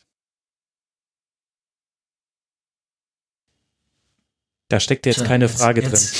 Da, da, ist jetzt erstmal das, das ja, also, das, das, ist einfach der, ähm, der Fakt auch, dass Fußball ein Low-Scoring-Game ist. Ne? Also die, ein einzelnes Tor hat so viel mehr ähm, ja, Einfluss auf den Ausgang eines Spiels als in anderen Sport, Sportarten. Und deswegen ist es nicht immer so, dass die bessere Mannschaft gewinnt. Und ähm, ja, also da kann man ja genauso Expected Goals damit reinnehmen. Ne? Mhm. Ähm, es ist einfach im Fußball nicht so, dass die bessere Mannschaft immer gewinnt. Und gerade aufgrund dessen ähm, auch nochmal so ein bisschen, dass man, dass man, ich weiß, es ist utopisch, das zu sagen, aber dass man nicht immer so resultat-driven ist. Yeah. Ja, Fußball ist Process first und Results second. Eigentlich. So sollte es eigentlich sein, aber da sind wir, glaube ich, noch weit von entfernt. Aber so sollte es ja nicht nur beim Fußball sein, ja. sondern bei allem. Also ja. du kümmerst dich um die Abläufe, du schaust, dass die ganze Systematik dahinter steckt. Das Ergebnis kann dir keiner ähm, garantieren. Nicht beim Fußball, nicht beim Basketball. Der springt an den Rand des Korbes, an den Innenpfosten oder sonst was. Oder du hast eine Ecke und machst aus dieser einen Ecke dann das Tor und äh, führst den Spielverlauf ad absurdum. Aber darum geht es ja nicht, weil wenn du nicht auf ein Spiel guckst, sondern auf äh, 20, 30, 50, dann erkennst du ja ähm, valide äh, Trends und Systematiken, die sich abbilden lassen. Und das, was Giro sagt, das Problem des Fußballs ist ja wirklich, es ist so ein äh, Low-Scoring-Game, dass äh, eine Aktion alles andere total verändern kann. Aber auf der anderen Seite, diese eine Aktion kannst du mit einer bestimmten Wahrscheinlichkeit herbeiführen. Also mhm. bessere Teams werden öfter in die Situation kommen. Das heißt nicht, dass es immer funktionieren wird. Und das heißt auch nicht, dass gegen den Spielverlauf nicht völlig absurde Dinge möglich sind. Aber wir müssen uns ja trotzdem eher mit diesen allgemeineren Trends befassen, als immer nur diesen einen Moment zu nehmen und zu sagen, ja, aber darauf kommt es doch an. Weil der ist so einzigartig für, für sich einfach, dass, dass ich da oft keine Rückschlüsse aufs Spiel ähm, ableiten lasse. Genau, das, es geht um Wiederholbarkeit in den Aktionen. Also ähm, wenn du, wenn du, keine Ahnung, ein Standardtor machst irgendwie jetzt, also eher zufällig, dann ist es schwierig, das zu wiederholen. Ja, ja. Weil das Glück ist schwierig zu wiederholen. Aber ähm, wenn du einen klaren Matchplan hast und eine klare Struktur in deinem Spiel, dann merkst du halt, dass äh, sich gewisse Dinge immer wiederholen. Also das, zum Beispiel bei einem Jürgen Nagelsmann, da, da sieht man halt klare Muster im Spiel, die sich wirklich über die ganze Saison wiederholen. Und das zeigt einfach, ähm, dass ein klarer Plan dahinter steht und dann ist auch die Wahrscheinlichkeit, dass das Team erfolgreich ist, höher. Es geht um die Erfolgswahrscheinlichkeit. Und ähm, das heißt nicht, dass er jedes Spiel gewinnen wird mit, äh, mit, weißt du, mit, mit dem Ansatz, aber ähm, er erhöht seine Chancen durch diese Struktur. Ja, ich meine, da sind wir drei uns ja eh einig, aber in der Berichterstattung hast du halt zwei limitierende Faktoren. Das eine ist der Faktor Zeit, also warum dauert der Rasenfunk so lange, wie er dauert? Ja, weil wenn du halt über jedes Spiel nicht nur in zwei Sätzen reden willst, dann landest du schon mal automatisch nach so einem Bundesligaspieltag bei irgendwas jenseits der zwei Stunden und die haben eben viele Medien nicht. Und das andere ist tatsächlich auch, dass man sehr genau hingucken muss und sehr selbstkritisch analysieren muss, um jenseits von Resultaten Dinge messbar zu machen, für sich selbst jetzt erstmal. Also es fällt ja auf, dass im Fußball, auch im Statistikbereich zum Beispiel, einfach noch ganz viel an Toren oder äh, Torschussaktionen festzumachen ist. Also da, da hat man relativ viele Werte, da hat man mit Expected Goals jetzt zum Beispiel auch noch einen Wert, der dann schon den Zufallsfaktor ein bisschen mit einpreisen möchte in seine Bewertung. Aber es gibt ja noch ganz viele Faktoren, die wichtig sind, die schwerer zu messen sind, die nur dadurch zu sehen sind, dass jemand ein Spiel genau verfolgt hat und gesehen hat. Dieser Verteidiger bewegt sich in solchen Situationen zum Beispiel nach Muster XY. Und das erklärt dann manchmal auch eine Standardschwäche oder eine Standardstärke. Manchmal hat es aber auch ehrlich gesagt erstmal direkt keinen Einfluss aufs Resultat. Es ist einfach nur eine Beobachtung. Und dafür musst du halt mit sehr viel Zeit und sehr genauem Blick Fußballspiele gucken und dann noch die Muße haben, Trends zu erkennen und aufzuschreiben. Und ich glaube, das ist auch gar nicht so einfach aus äh, Journalisten. Das ist, das ist sehr schwierig, ja, sehr schwierig. Und das kann man auch nicht äh, von, von, von jedem erwarten, dass er das kann. Also da muss man ja auch ehrlich sein. Mhm. Und ähm, das ist eine schwierige Geschichte, ja.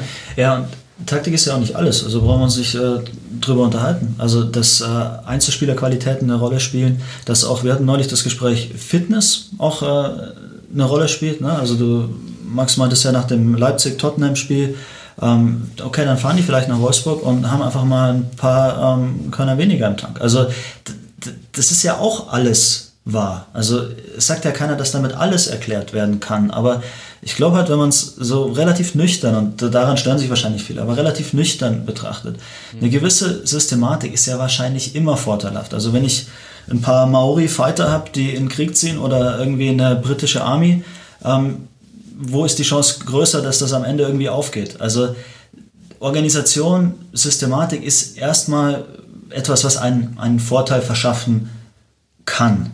Und das ist jetzt nicht alles und es wird immer wieder einzelne Ereignisse geben, die das Ganze auch widerlegen, aber ich glaube, dass man sich dadurch zumindest in eine richtige Richtung bewegt. Und Fußball ist noch dazu ja wesentlich komplexer als die meisten anderen Sportarten, die bislang so analysiert worden sind. Also diese ganzen Datentrends, das geht ja auch irgendwie, ist aus Amerika so ein bisschen rübergeschwappt zu uns. Wir reden da über Baseball, über Basketball, wo du ähm, so reproduzierbare Situationen hast. Also ein kleineres Spiel, kleinerer Chord, 5 gegen 5 und dann gibt es jedes Mal wieder die gleiche Situation. Und da haben die Daten ja schon bewiesen, dass sie das Spiel ganz anders analysieren können und die haben sogar das Spiel verändert. Also wenn man sich jetzt drei äh, Punktwürfe und sowas anguckt, mhm. Der Basketball ist seit der Datenerhebung nicht mehr derselbe. Im Fußball sind wir da noch lange nicht und da machen wir uns auch keine Illusion. Das ist genau das, wie du sagst. Also wir tun uns oft schwer zu erklären, warum ist jetzt das und das passiert. Aber das sollte uns nicht davon abhalten, es trotzdem zu versuchen und zu hoffen, dass wir es irgendwann doch deutlich machen können. Und dann ist es ja auch noch nicht das Ende der Veranstaltung. Dann geht es ja wieder los. Dann kannst du eine Sache erklären, dann wird jemand wieder einen anderen Ansatz haben, so wie Kloppo damals einen ganz mhm. anderen Ansatz hatte. Dann gibt es für eine Weile so dieses Modell, ah ja, so funktioniert Fußball, ja, dann kommt so ein Klopp um die Ecke. ja, das ist halt das Geile. Und es gibt ja auch selten die eine Erklärung. Deswegen kann man ja so gut über Fußball reden, weil es ein erklärungsbedürftiges Spiel ist und man dann eben diese Lücken, nämlich also warum genau hat jetzt äh, Leipzig äh, gegen Wolfsburg dann nur unentschieden gespielt, da gibt es viele Teile einer Antwort. Und da kann man, deswegen kann man da sehr gut äh, diskutieren. Ja, auch, da muss man ja auch nicht immer auf der Taktik-Nerd-Ebene sein, um gut Gespräche über Fußball zu führen. Aber hattet ihr das denn zum Beispiel schon mal, dass ihr eine taktische Analyse gemacht habt und euch dann jemand von einem der beteiligten Vereine angerufen hat und gesagt hat, das ist alles äh, mega interessant, aber hatten wir nie so geplant? Gott sei Dank noch nicht. also ich habe einen äh, Kumpel, der, der ist relativ, ähm, also wenn das ganz ein Spektrum ist, dann äh, bin ich am einen Ende und er am anderen. Für ihn ist das alles Quatsch und uninteressant und deswegen geht er auch nicht ins Stadion. Also er ist Hannover-Fan und er sagt einfach, hey, ich will da eine geile Zeit haben, ich will sehen, dass die Jungs sich reinknallen, ich will, äh, dass Stimmung im Stadion ist und wenn wir das Ding am Ende eins so dreckig gewinnen, bin ich happy. Also euer Zeug brauche ich nicht, könnt ihr stecken lassen. Also damit sind wir aber auch fein. Das ist irgendwie unsere Leidenschaft, unser Ding, das machen wir, aber jeder, der da eine andere Meinung hat oder selbst wenn wir auch mal völlig katastrophal daneben liegen sollten, Berufsrisiko. Also wo gehobelt wird, da fallen Späne. Wir maßen uns nicht an, dass wir irgendwie alles sehen und es kann durchaus sein, dass wir auch irgendwie Sachen reininterpretieren, die unter Umständen gar nicht da sind. Aber kriegt ihr da Feedback manchmal? Ich würde mir ja manchmal wünschen, dass jemand äh, aus den beteiligten Vereinen sich anhört, was wir im Rasenfunk gesagt haben und dann einfach mal anruft und sagt, äh, völlige, völlig Banane oder ja, interessant, aber das und das habt ihr noch übersehen. Das, ja. Gibt, gibt's das bei euch manchmal? Also wir haben einen, das ist eigentlich ganz lustig. Wir haben ein, eine Nachricht bekommen, dass äh, eine unserer Analysen in der Mannschaftssitzung benutzt wurde. Als Positivbeispiel? ähm, ja, als, als Vorbereitung auf den nächsten Gegner. Ach geil, ja, das ist ja ganz gut. Ja. Und ich kenne natürlich noch die Geschichte mit dem Verteidigen von Flanken äh, bei Borussia Dortmund. Das war nämlich rund um das Tribünengespräch, Thomas. Ich weiß nicht, ob du dich mhm. noch erinnerst. Was ihr, Ach, äh. was ihr in Dortmund präsentieren musstet. Da warst du, als wir damals aufgenommen haben, noch leicht nervös, wie das wohl so ankommen würde. Ja, und äh, in der Folge haben die ja dann äh, die Schleusen geöffnet und haben dann äh, gefühlt drei Tore pro Spiel gekriegt. Bremen, Hoffenheim, Tottenham. das ist halt das dann, wo du sagst, ja, okay. Ähm, ja, weil die Gegner wussten, äh, wie Dortmund die Flanke verteidigt. nee, ähm, was wir halt versuchen, ist ja immer Muster zu erkennen. Das heißt, wir belegen es ja mit vielen, vielen Szenen. Äh, in dem Moment, wo wir ganz viele Szenen finden, wo etwas halt auf eine gewisse Art ähm, abläuft, können wir uns ja relativ sicher sein, dass es nicht irgendwie an den Haaren herbeigezogen ist. Aber auf der anderen Seite, das ist das perfekte Beispiel. Manchmal ist es auch, uh, sorry, dass ich das jetzt so drastisch sage, aber so ein Griff ins Klo. Also du wirst auch mal falsch liegen. Und das, das wird sich, glaube ich, egal was man macht, nicht verhindern lassen. Das Problem ist, du wirst ja dann an dem nächsten Spiel gemessen. So, und wenn, wenn dann äh, ja, in dem Spiel, wo unsere Folge dann gezeigt wird, diese Muster halt nicht vordergründig mhm. sichtbar sind oder, oder keinen sichtbaren Erfolg jetzt ähm, mit sich ziehen, ähm, da hast du dann immer gleich auch das Problem, dass äh, Leute vielleicht sagen können, ja, aber da, da war ja nichts davon zu sehen. Ja, aber, also, aber auf, einen, auf einen langen Zeitraum ähm, sind wir uns sicher, ähm, dass, dass, dass diese Muster immer wieder sichtbar werden, weil, weil wir sie gerade deshalb ausgewählt haben, ja? weil, weil sie so deutlich zu sehen waren. Und das ist eigentlich auch ein super Beispiel dafür, nur weil etwas gerade mal nicht klappt, ist es ja nicht äh, unbedingt falsch. Also im Fußball sagt man ja auch gern, hey, solange die aus 25 Meter schießen, ist alles okay, dann stehen wir gut als Verteidigung. Hm. Trotzdem wird hin und wieder mal einer im Winkel einschlagen und dann kannst du auch nicht sagen, ja, aber wie konnten die nur? Und gerade bei dieser Flankenverteidigung, ich meine, wir sehen das ja in der Bundesliga, wie viele Tore fallen nach Rückpass? Also dieses 3 plus 1 oder 2 plus 1, dass ein Sechser oder ein Verteidiger eben diesen Rückraum zumacht, das ist ja ähm, mit das Wichtigste überhaupt. Also ich habe so das Gefühl, wenn ich meine Tore nach äh, Clustern aufschlüssele, dass in, in fast jedem Spiel ein, Pass, äh, ein Tor genau nach Rückpass passiert. Also das ist, ist Wahnsinn. Das heißt, selbst wenn etwas dann von der Mannschaft nicht gut umgesetzt wird, ist das Prinzip dahinter unter Umständen ja trotzdem noch valide. Aber habt ihr dann manchmal einen Infovorsprung, weil sich andere Analysten bei euch melden oder eben auch direkt aus den Vereinen Rückmeldungen kommen und ihr dadurch so ein bisschen eben den Einblick erhaltet unter die Motorhaube der Vereine, der eben, haben wir ja vorhin besprochen, den Journalisten oft auch versperrt wird? Mm, nee, das würde ich jetzt nicht so sehen. Also ich habe eben auch das Gefühl, dass Leute nichts rausgeben, was nicht ohnehin schon bekannt ist. Okay. Also es ist eher so, dass wir auf gewisse Sachen kommen und die Leute damit konfrontieren und dass sie dann mit uns drüber diskutieren. Und was auch ganz interessant ist, manchmal kriegt man aus, aus Spielerkreisen oder bei, bei ehemaligen Spielern auch noch ganz coole Infos, die so rumschwirren, die, die wir jetzt so noch nicht äh, gehört haben. Aber selbst ist es ja so, nur weil wir was äh, noch nicht gehört haben, heißt es ja nicht, dass es nicht bei allen anderen seit Jahren irgendwie gängiges Wissen ist. Ja, okay, gut. Aber dafür seid ihr jetzt ja dann bald in der Praxis bei der U15 unterwegs und dann ab dann äh, werdet ihr das gängige Wissen äh, schaffen. Das ist ja das Angenehme. Ich habe ja auch äh, Hörerinnen und Hörerfragen gesammelt an euch. Äh, da würde ich euch, also ein paar davon haben wir jetzt auch schon so en passant abgehandelt, aber ein paar würde ich euch noch stellen. Es wird jetzt erst sehr theoretisch und dann kommen wir irgendwann, wer hätte das gedacht, sogar noch auf die aktuelle Situation in der Bundesliga. da könnt ihr euch drauf freuen. Wow. Ja, ne? wer hätte das gedacht? Aber äh, Kipper 17 zum Beispiel hat eine sehr theoretische Frage gestellt und zwar, er fragt, welche Rolle spielt aus eurer Sicht das Spielsystem? Begünstigen gewisse Formationen bestimmte Strategien oder kann ein Trainer in Anführungszeichen sein Spiel in quasi jeder Formation Präsentation ausführen lassen. Er nennt dann als Beispiel eben auch äh, Julien Lopetegui und äh, Carlo Ancelotti, die ja so ein bisschen unterschiedliche Herangehensweise einfach nur an die Frage des, des Systems haben. Der eine nimmt immer gerne ein äh, Standardsystem, das ist Ancelotti, der andere sagt, haut mir ab mit äh, Systemen, darauf kommt es bei mir nicht an. Ja, zuallererst einmal geht es ja immer um, um, die Umsetzung auch.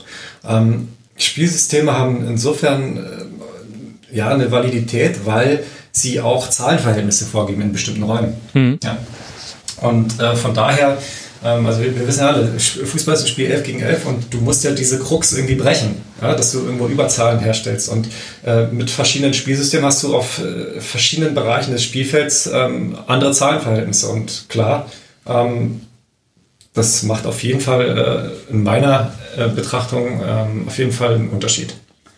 Also ich würde sagen, es gibt immer diese zwei Komponenten. Es gibt Prinzipien, die immer gültig sein werden, unabhängig von dem Spielsystem. Also wenn wir über Gegenbewegungen reden, über das Kreieren von Übergabemomenten, das ist total egal, ob du 4 4 2 Raute spielst oder 3 5 2. Also Übergabe meinst jetzt quasi, die Deckung eines Spielers wird übergeben? Genau, wenn ähm, ich als Linksaußen zur Mitte ziehe und mein Außenverteidiger ähm, schiebt hoch. Was macht der gegnerische Rechtsverteidiger? So diesen kurzen Moment des, ja Moment mal, wer ist jetzt mein Gegenspieler? Ja, ja genau. Mhm. Das ist, das ist für jede Verteidigung schwierig. Also Übergabemomente sind genau das, was du als Trainer immer wieder kreieren möchtest. Je mehr Entscheidungen eine Abwehr treffen muss, desto größer ist die Wahrscheinlichkeit, dass sie sich irgendwann mal falsch entscheiden und du ein Tor machst. Das ist quasi das, was unabhängig ist von Spielsystemen. Aber Innerhalb eines Spielsystems gibt es natürlich gewisse Rotationen. Also ne, lass uns wieder das Beispiel nehmen. Wenn jetzt im 4-3-3 der Achter dann so diagonal abkippt, wie man das immer so schön sagt, und der Außenverteidiger hochschiebt und der Flügelstürmer zur Mitte zieht. Das ist ja eine Rotation, die ist systemspezifisch. Ja. Die ist ja in dem Moment hinfällig, wo du diese Positionen nicht mehr hast. Also wenn du jetzt irgendwie ein 3-5-2 spielst oder so, kannst du die nicht machen. Aber aus einem 3-5-2 lassen sich ganz andere Rotationen entwickeln. Und dann ist es wieder eine Frage des Eingespieltseins. Also ich würde zunächst mal sagen, wenn eine Mannschaft ein 4-3-3 total beherrscht, mit äh, drei, vier, fünf verschiedenen Rotationen in jeder Spielphase, wenn du denen auf einmal ein anderes System gibst und sagst, so, wir spielen jetzt äh, am Wochenende aber plötzlich 4-4-2 mit Mittelfeld Raute, zwei Spitzen, wunderbar. Ähm, was haben die denn dann noch für ein Korsett? Also worauf können sie sich da noch zurückfallen lassen? Da muss jeder Spieler quasi erstmal intuitiv probieren, ah, in dem neuen System ist wohl hier ein Raum oder ich probiere das mal aus oder im Idealfall ist es eine Woche vorher mal trainiert, aber dann hast du es halt nur eine Woche trainiert, das neue System. Da können die Bewegungsabläufe, die Automatismen, die viel besprochenen, ähm, die können ja noch gar nicht da sein. Also insofern ist das System wichtig und unwichtig zugleich. Und es kommt auch darauf an, äh, welche Spieler hast du in deinen Reihen, ja? Also welche Qualitäten haben die? Und äh, ja, in welcher Struktur kommen die am besten zur Geltung? Und das sind alles äh, Parameter, die du da, ja, äh, also die, die da wichtig sind. Ein super Beispiel, finde ich, ist äh, Dortmund. Ich habe es mhm. krass gefunden, als die Dortmunder plötzlich als Favre von seinem äh, gewohnten System abgegangen ist. Ja. Und umso krasser fand ich es dann, dass diese Systematik aber nach wie vor funktioniert in dem anderen System.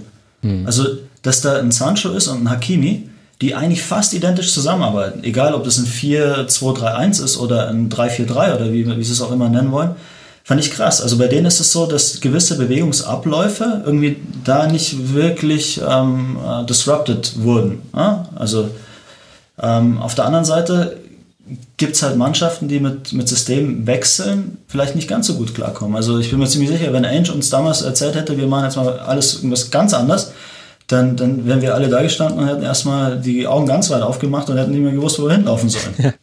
Ja. Gut, äh, da kommt ja dann auch diese Komponente mit rein, dass Spielsysteme gleichzeitig wichtig und unwichtig sind, weil ja die Spieler sie ausführen müssen und da auch Spieler sehr unterschiedlich sind. Also ein zweites sehr gutes Beispiel, wenn wir bei der Bundesliga-Saison bleiben, ist ja neben Dortmund und der Umstellung auf Dreierkette auch Wolfsburg, die mitten in der laufenden Hinrunde umgestellt haben von ihrem 3-4-3 auf eine Viererkette, wo sich damals Glasner eigentlich mit Händen und Füßen gegen gewehrt hat und gesagt hat, boah, ich möchte das eigentlich einstudieren, äh, hat dann aber gesehen, okay, ich muss irgendwas verändern, hier läuft es gerade äh, taktisch überhaupt nicht gut. Äh, dann hat man gegen Saint-Etienne in der Europa League, da war man, glaube ich, schon weiter oder relativ sicher weiter in der Europa League, hat man das in einem Spiel ausprobiert und ab dann mit einem 4-3-3 gespielt. Das hat dann auch nicht komplett nur gut funktioniert, aber da kamen noch andere Faktoren mit rein. Die waren auch einfach müde am Ende der Hinserie. Aber tatsächlich haben sie sich äh, stabilisiert. Und das war was, wo er dann danach gesagt hatte, ey, ich hätte nie gedacht, dass meine Spieler damit äh, so gut umgehen können. Die haben gesagt, sie fühlen sich auf einmal viel wohler, obwohl das ja nichts mit den Automatismen zu tun hat, die wir da einstudiert haben. Das fand ich war da ein sehr gutes anderes Beispiel noch aus dieser Liga. Könnte ja sogar sein, dass die sich noch ans Feuer erinnert haben. Also, ja, das habe ich auch gedacht. Ja, ja. Genau, vielleicht hatten die das noch drin.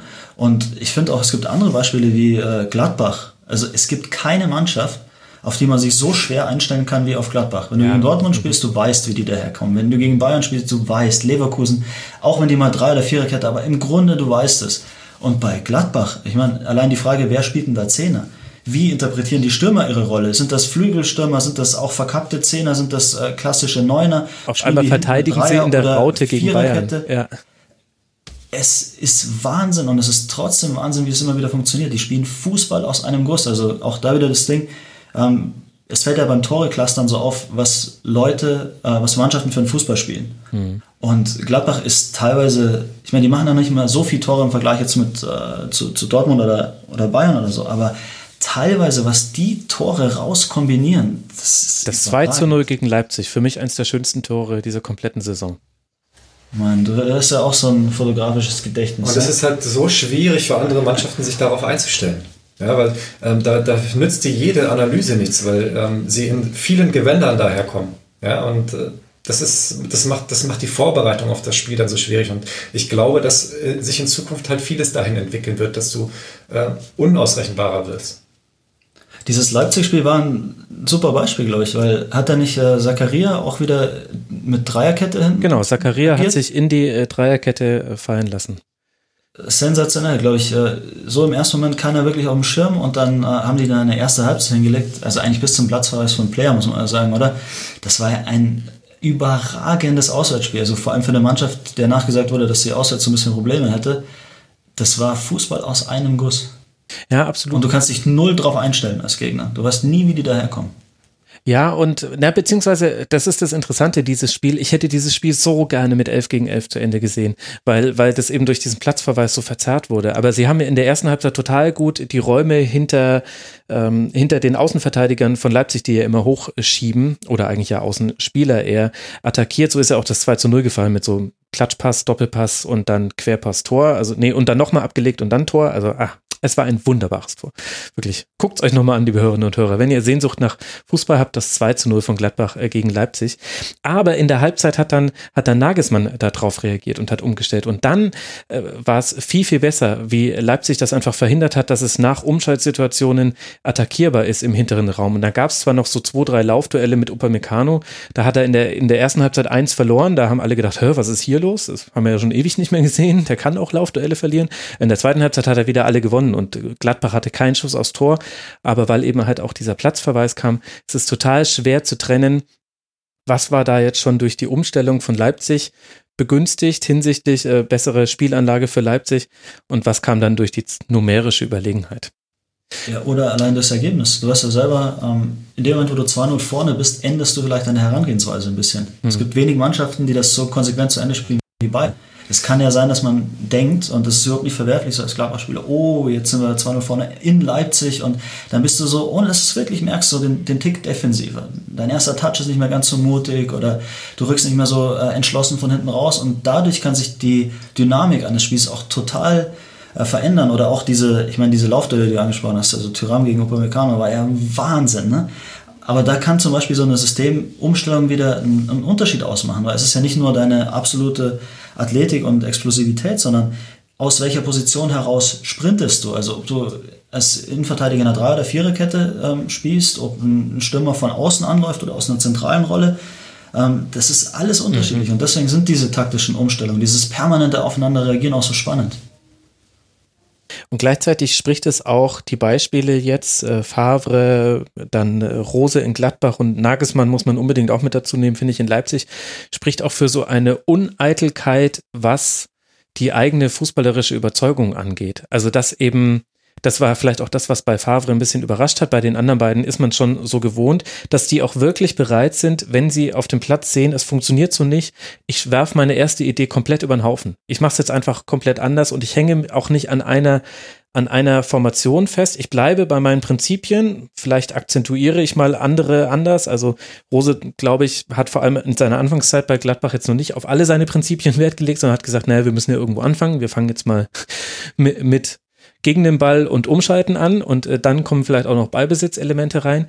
Aber das kommt ja bei den Mannschaften auch noch mit dazu und das macht sie auch so schwer ausrechenbar. Während es eben andere Trainer gibt, wo du das Gefühl hast, ohne dass ich das jetzt werten möchte, aber wo du einfach beobachten kannst, die Auswechslung nach Rückstand und die Umstellung ist immer dieselbe. Manchmal variieren dann noch die Spielernamen, je nach Trainingseindrücken unter der Woche. Aber im Grunde passiert immer dasselbe, wenn die 0-1 hinten liegen und bis zur 70. Minute äh, keinen Ausgleich erzielen konnte. Und das macht es halt dann für den Gegner einfach angenehmer. Für den Analysten ehrlich gesagt auch. Kann man sich, also ist viel stressfreier, solche Spiele anzugucken. Aber für den Gegner ist es ja auch einfacher. Und so Trainer wie Nagelsmann, wie Rose, die sind so uneitel in ihrer eigenen Überzeugung, dass die sich vielleicht sogar manchmal selber überraschen mit Entscheidungen, die sie während des Spiels treffen, die sie vorher vielleicht so gar nicht auf dem Schirm hatten. Da spekuliere ich jetzt. Ich glaube, das hat gar nichts mit Eitelkeit zu tun, sondern es geht darum, ein Spiel erfolgreich zu bestreiten. Und äh, wenn, wenn ein Rose oder ein Nagelsmann nicht davon überzeugt sind, dass es in der jetzigen Struktur funktioniert, dann stellen sie halt um. Mhm. Und sie sind halt in der Lage, auch umzustellen, weil ihre Spieler dementsprechend geschult sind und ähm, jeder weiß, was er zu tun hat.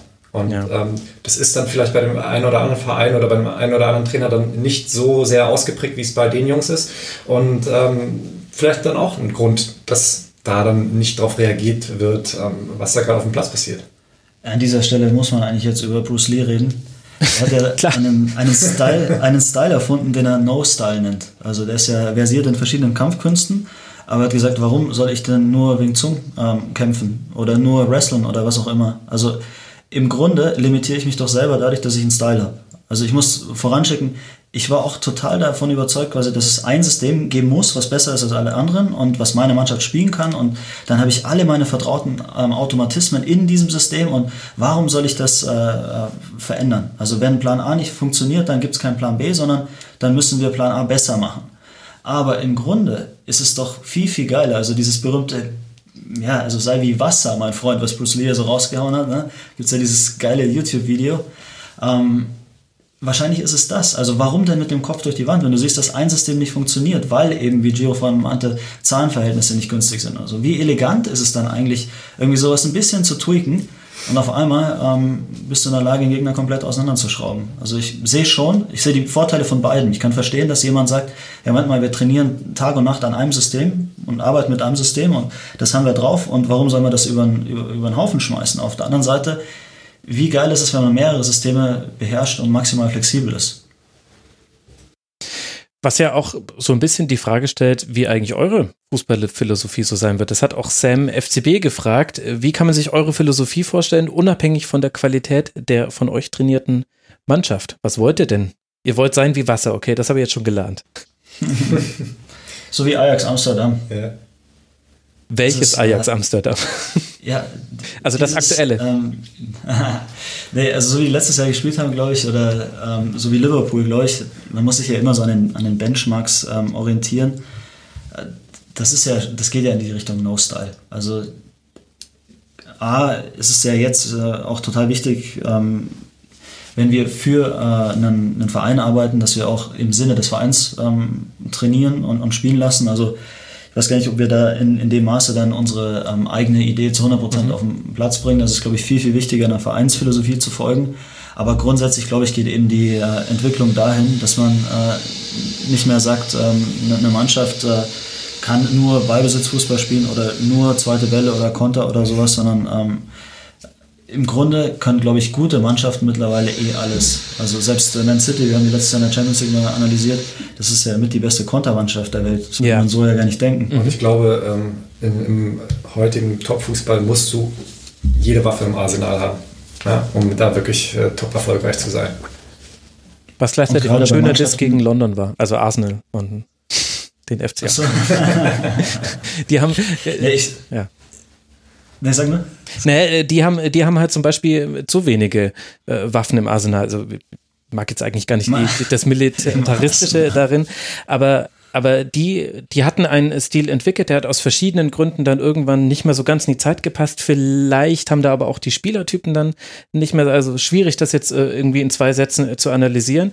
Und jetzt leiden die aber meines Erachtens nach immer noch darunter, dass die sich, die haben sich angepasst aber es ist unrund an allen Ecken und die haben zum Beispiel keine Flexibilität. Also wenn ich mir ein Arsenal-Spiel angucke und ich gucke zehn Spieltage später nochmal ein Arsenal-Spiel, ich habe jetzt nicht alle logischerweise gesehen von denen, aber dann ist es immer noch ähnlich und die spielen gegen Wigan Athletic ähnlich wie sie gegen Liverpool spielen würden und das ist halt heutzutage wird das eher bestraft als früher vielleicht noch.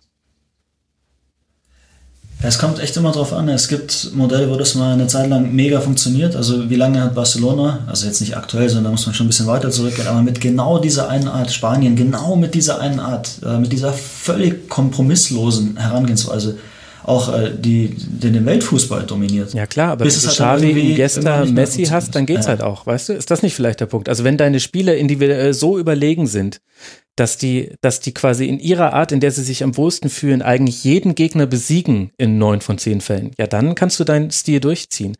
Aber da ist ja auch eine goldene Spielergeneration auf eine auf einen goldenen Trainer gefallen, also auf Guardiola, der dann auch noch was Neues eingeführt hat, oder?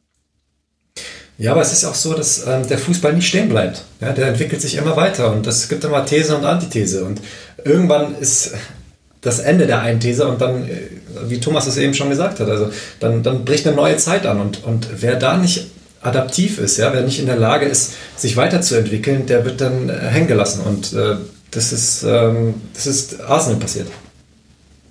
Aber was ist denn dann zum Beispiel mit dem FC Liverpool jetzt neu angebrochen? Kann man das auf einige Elemente fixieren? Also Liverpool ist ja für sich genommen mega, mega spannend, weil die sind ja selber permanent äh, im, im Wandel begriffen. Also die dominieren jetzt ja Spiele wie City zu besten Zeiten. Also dass die auch mal 70% Ballbesitz haben jetzt, ist, ist auch völlig normal. Also wir hätten, glaube ich, vor anderthalb Jahren noch gesagt, ja, Liverpool ist eine Umschaltmannschaft. Ja, genau. Stimmt das denn überhaupt noch? Also das ist total krass, die oft zu gucken. Die fahren nach Barcelona und haben mehr Ballbesitz als Barcelona. Hm. Kann man da noch von einer Umschaltmannschaft sprechen? Dann wiederum ähm, kann es einfach auch sein, dass Klopp mit seiner äh, Energie irgendwie ein, ein ganz anderes Powerlevel erzeugt hat. Also wenn ich mir die teilweise so anschaue, wie so ein Manet, so ein Henderson, so ein Wijnaldum, die Außenverteidiger, über die brauchen wir gar nicht reden. Also wie die marschieren, mit, mit was für einer Intensität. Also manchmal ist es ja auch nur, nur in Anführungszeichen, das ist ein Aspekt, irgendwie die, die Fitness-Levels auf ein anderes ähm, Level zu, zu heben. Also es war ja so, als Mourinho damals in der, in der Premier League angefangen hat, mhm. dass der einfach, also da war es bei allen anderen noch so, dass die gesagt haben, ja, wir haben Vorbereitung und die ersten paar Spieltage sind noch dazu da, um quasi diesen Fitness-Prozess abzuschließen und ab dem zehnten Spieltag sind wir dann alle da, wo wir hinwollen. Dann kam Mourinho und hat gesagt, nee, nee, wir sind am ersten Tag so fit äh, wie die anderen erst am zehnten Spieltag. Und da waren die langen Meister, da haben die anderen äh, ihre, ihre Form noch gesucht, also oder ihre Fitness noch gesucht. Und ich habe das Gefühl, dass auch sowas im Weltfußball immer wieder passiert, dass auf einmal Spieler produziert werden, die völlig anders sind als alles andere, was vorher da war. Also jetzt Thema Schnelligkeit. Es ist ja Wahnsinn. Also wenn ich das mit meiner Zeit äh, vergleiche, das ist ja wirklich, ähm, das sind Spieler wie von einem anderen Planeten, das sind Leichtathleten. Ja. Ja, und dann gibt es auch noch äh, andere Faktoren. Also jetzt, wenn ich mir Liverpool anschaue, zum Beispiel, ähm, also die haben einen äh, Einwurfcoach engagiert mhm. und du siehst halt, du siehst halt die Fortschritte dadurch, ja, und ähm, auch was Standards und so, also wirklich Verbesserungen in kleinen Details, in kleinen Dingen, aber Kleinvieh macht halt auch Mist. Ja, und äh, wenn, du, wenn du dich in, in, so vielen Bereichen nur minimal verbesserst, dann äh, das, wird das große Ganze deutlich besser. Mhm. Und das, das meine ich auf jeden Fall äh, bei Liverpool zu sehen. Ja, dass sie wirklich äh, jedes kleinste Detail äh, versuchen zu verbessern. Ja, Ernährung da ja auch ein ganz spannendes Thema. Genau, zum Beispiel. Ja. Und beim Einwurfcoach. Scouting auch bei denen? Ja, ja. ja. Und beim Einwurfcoach, den hatte ich ja selbst mal im Rasenfunk, ich glaube schon vor anderthalb Jahren oder so. Und seitdem habe ich da viel mehr drauf geachtet. Und es ist unglaublich frustrierend, wie schlecht Einwürfe in der Bundesliga sind. Wenn man da ja, wirklich unfassbar. mal drauf achtet, das ist Wahnsinn. Das ist, also bei, bei, bei manchen Mannschaften, da kannst du wirklich, da weiß ich schon genau, was passiert. Also, sorry, musst, Augsburg, aber eure. Das ist die Standardsituation, die am meisten vorkommt. Ja, ja, genau, genau. Und, und du kannst nämlich tatsächlich auch durch Bewegung dadurch auf einmal äh, einen Raum öffnen. Und da denken aber, also es gibt, es, es gibt ganz deutlich einige Bundesligisten, die achten da drauf. Gladbach, Hoffenheim, Leipzig, bei Bayern ist es Trial and Error, wenn man ehrlich ist. Da ist allein schon die Art der Ausführung. Die haben wahrscheinlich zu viele Einwürfe, keine Ahnung, woran das liegt. Aber zum Beispiel der, der Einwurf des FC Augsburg auf Höhe der eigenen Mittellinie ist immer derselbe. Immer die Linie entlang. Und dann entweder schaffe ich es, den Ball mit dem, mit dem Gegenspieler am Hintern irgendwie zu verarbeiten. Oder es gibt halt äh, den nächsten Einwurf und dann wieder die Linie entlang. Und dann wird gebolzt. Und dann steht aber in dem Raum, in dem hingebolzt wurde, gar keiner, weil der hat ja reingeschoben. Er wollte ja das Spielfeld eng machen. Es ist absolut frustrierend.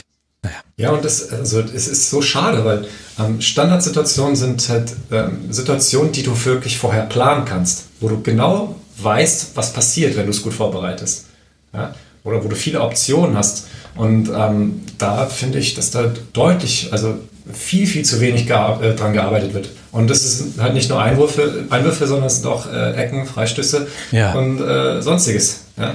Ja, das Lustige ist ja, dass wir beim Thema Einwurftrainer immer dran denken, äh, ja, so weit wie möglich zu werfen. Aber darum geht es ja gar nicht. Also eigentlich ist es ja klar, also wenn das mal eine Einwurflanke werden kann, auch cool.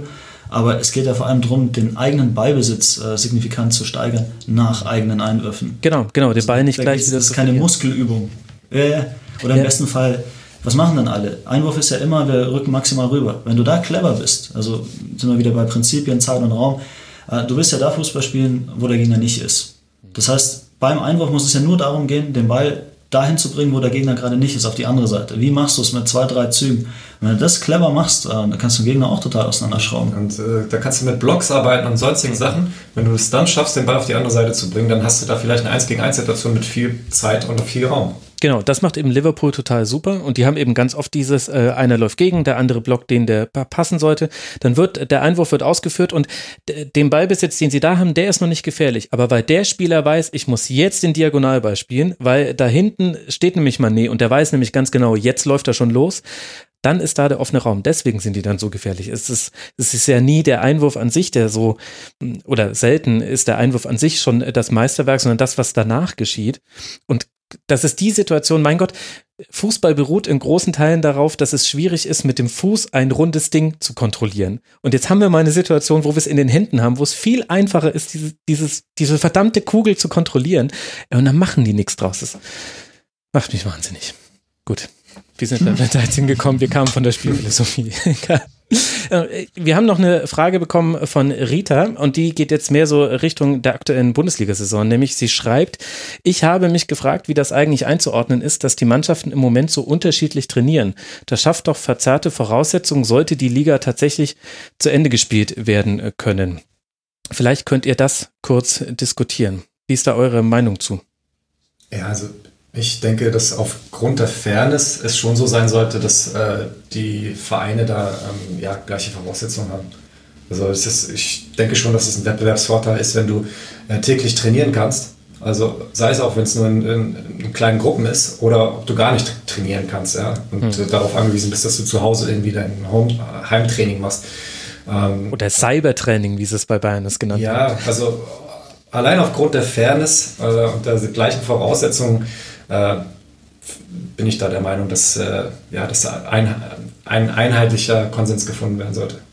Ja, das wird wahrscheinlich ein ähnlicher Kaltstart werden wie nach der Winterpause oder die ersten Saisonspiele, wo du ähm, auch erstmal wieder einen Rhythmus entwickeln musst. Also man würde sich ja wünschen, ich weiß nicht, ob das in irgendeiner Form realistisch ist, dass sie zumindest irgendwie zwei, drei Wochen nochmal normal trainieren können, weil aus diesem ähm, also Zustand von 0 auf 100, ähm, das weiß ja jeder, der selber mal gekickt hat, das muss ja noch nicht mal auf Profi-Level sein, aber so das Gefühl für Zeit und Raum, Rhythmus des Spiels, Tempo des Spiels, also mhm. das kannst du ja, da kannst du nicht mal Training mit Spiel vergleichen, geschweige denn dann Einzeltraining. Also was, was kannst du denn wirklich trainieren, wenn du ähm, so in kleinen Gruppen arbeitest? Das ist schon für alle eine, eine ziemliche Herausforderung. Vor allem habe ich mich auch gefragt, da seid ihr aber natürlich viel bewanderter als ich. Das ist ja letztlich jetzt gerade so eine Situation, nicht ganz so wie nach der Saison, ähm, wo, die, wo die Spieler halt noch so Laufpläne haben, die sie dann absolvieren, aber ja schon ähnlich. Je, je länger das jetzt wird, desto mehr muss man ja wahrscheinlich wieder an dieser Grundlagenphysis arbeiten, die man ja sonst in der Saisonvorbereitung innerhalb von ein paar Wochen aufbaut. Die muss jetzt zwar nicht mehr über das komplette Jahr reichen, aber es ist ja, es ist ja gerade so ein komischer Limbo-Zustand für alle Spieler. Die sind jetzt nicht in der Saisonpause, sie können sich nicht total gehen lassen. Gleichzeitig äh, haben sie jetzt aber auch äh, regeneriert, also können eigentlich jetzt wieder bei die, die Akkus auf 100 Prozent bringen und dann ja im Grunde jetzt ein komplettes Jahr dann spielen. Und gleichzeitig weiß ja keiner, wie hoch er jetzt die Intensität schrauben soll. Das ist ja das entscheidende Stichwort, glaube ich, wenn es um Fitness geht. Also alles, was du da sagst, ist ja total richtig. Der Punkt, glaube ich, ist, ja für alle jetzt gleich. Und mhm. da sind wir wieder bei dem Thema, was wir ganz am Anfang mal ähm, angerissen haben. Du hast jetzt ja zwei Möglichkeiten. Du kannst als Spieler und als Verein dich genau darauf stürzen und zu sagen, hey, wir haben eine Entschuldigung, eine Ausrede oder was auch immer. Ne? Aus dem und dem Grund können wir nicht so, wie wir vielleicht normalerweise gekonnt hätten. Aber wem bringt das was? Was bringt den Kölnern irgendwie zu sagen, boah, so unfair, wir hatten so einen Lauf und jetzt kommt diese Pause? Ähm, dann sagen andere Spieler, oh, das verzerrt das ganze. Spieler, die verletzt waren, sind jetzt wieder da, mhm. jetzt haben die einen Vorteil oder whatever. Im Grunde haben jetzt wahrscheinlich diejenigen den, den größten Vorteil, die einfach äh, in der Birne am klarsten sind, irgendwie die wenigsten Ausreden suchen, sondern sagen, ey, es ist jetzt einfach so, wie es ist und es ist für keinen optimal. Also ich meine, man muss ja nur mal links und rechts schauen, was in der Gesellschaft so abgeht. Und jetzt zu erwarten, dass man annähernd reguläre Bedingungen in der Bundesliga hat, ist ja total utopisch. Und ich glaube, dass es jetzt vor allem für die Trainer die Aufgabe sein wird, ähm, dass die Jungs völlig klar in der Birne sind, weil aus eigener Erfahrung, ich weiß nicht, ob es immer noch so ist, aber wir Fußballer sind unheimlich kreativ darin, Ausreden schon mal äh, uns zu überlegen, für den Fall, dass irgendwas nicht so laufen sollte. Sehr gut. Sehr gute Formulierung.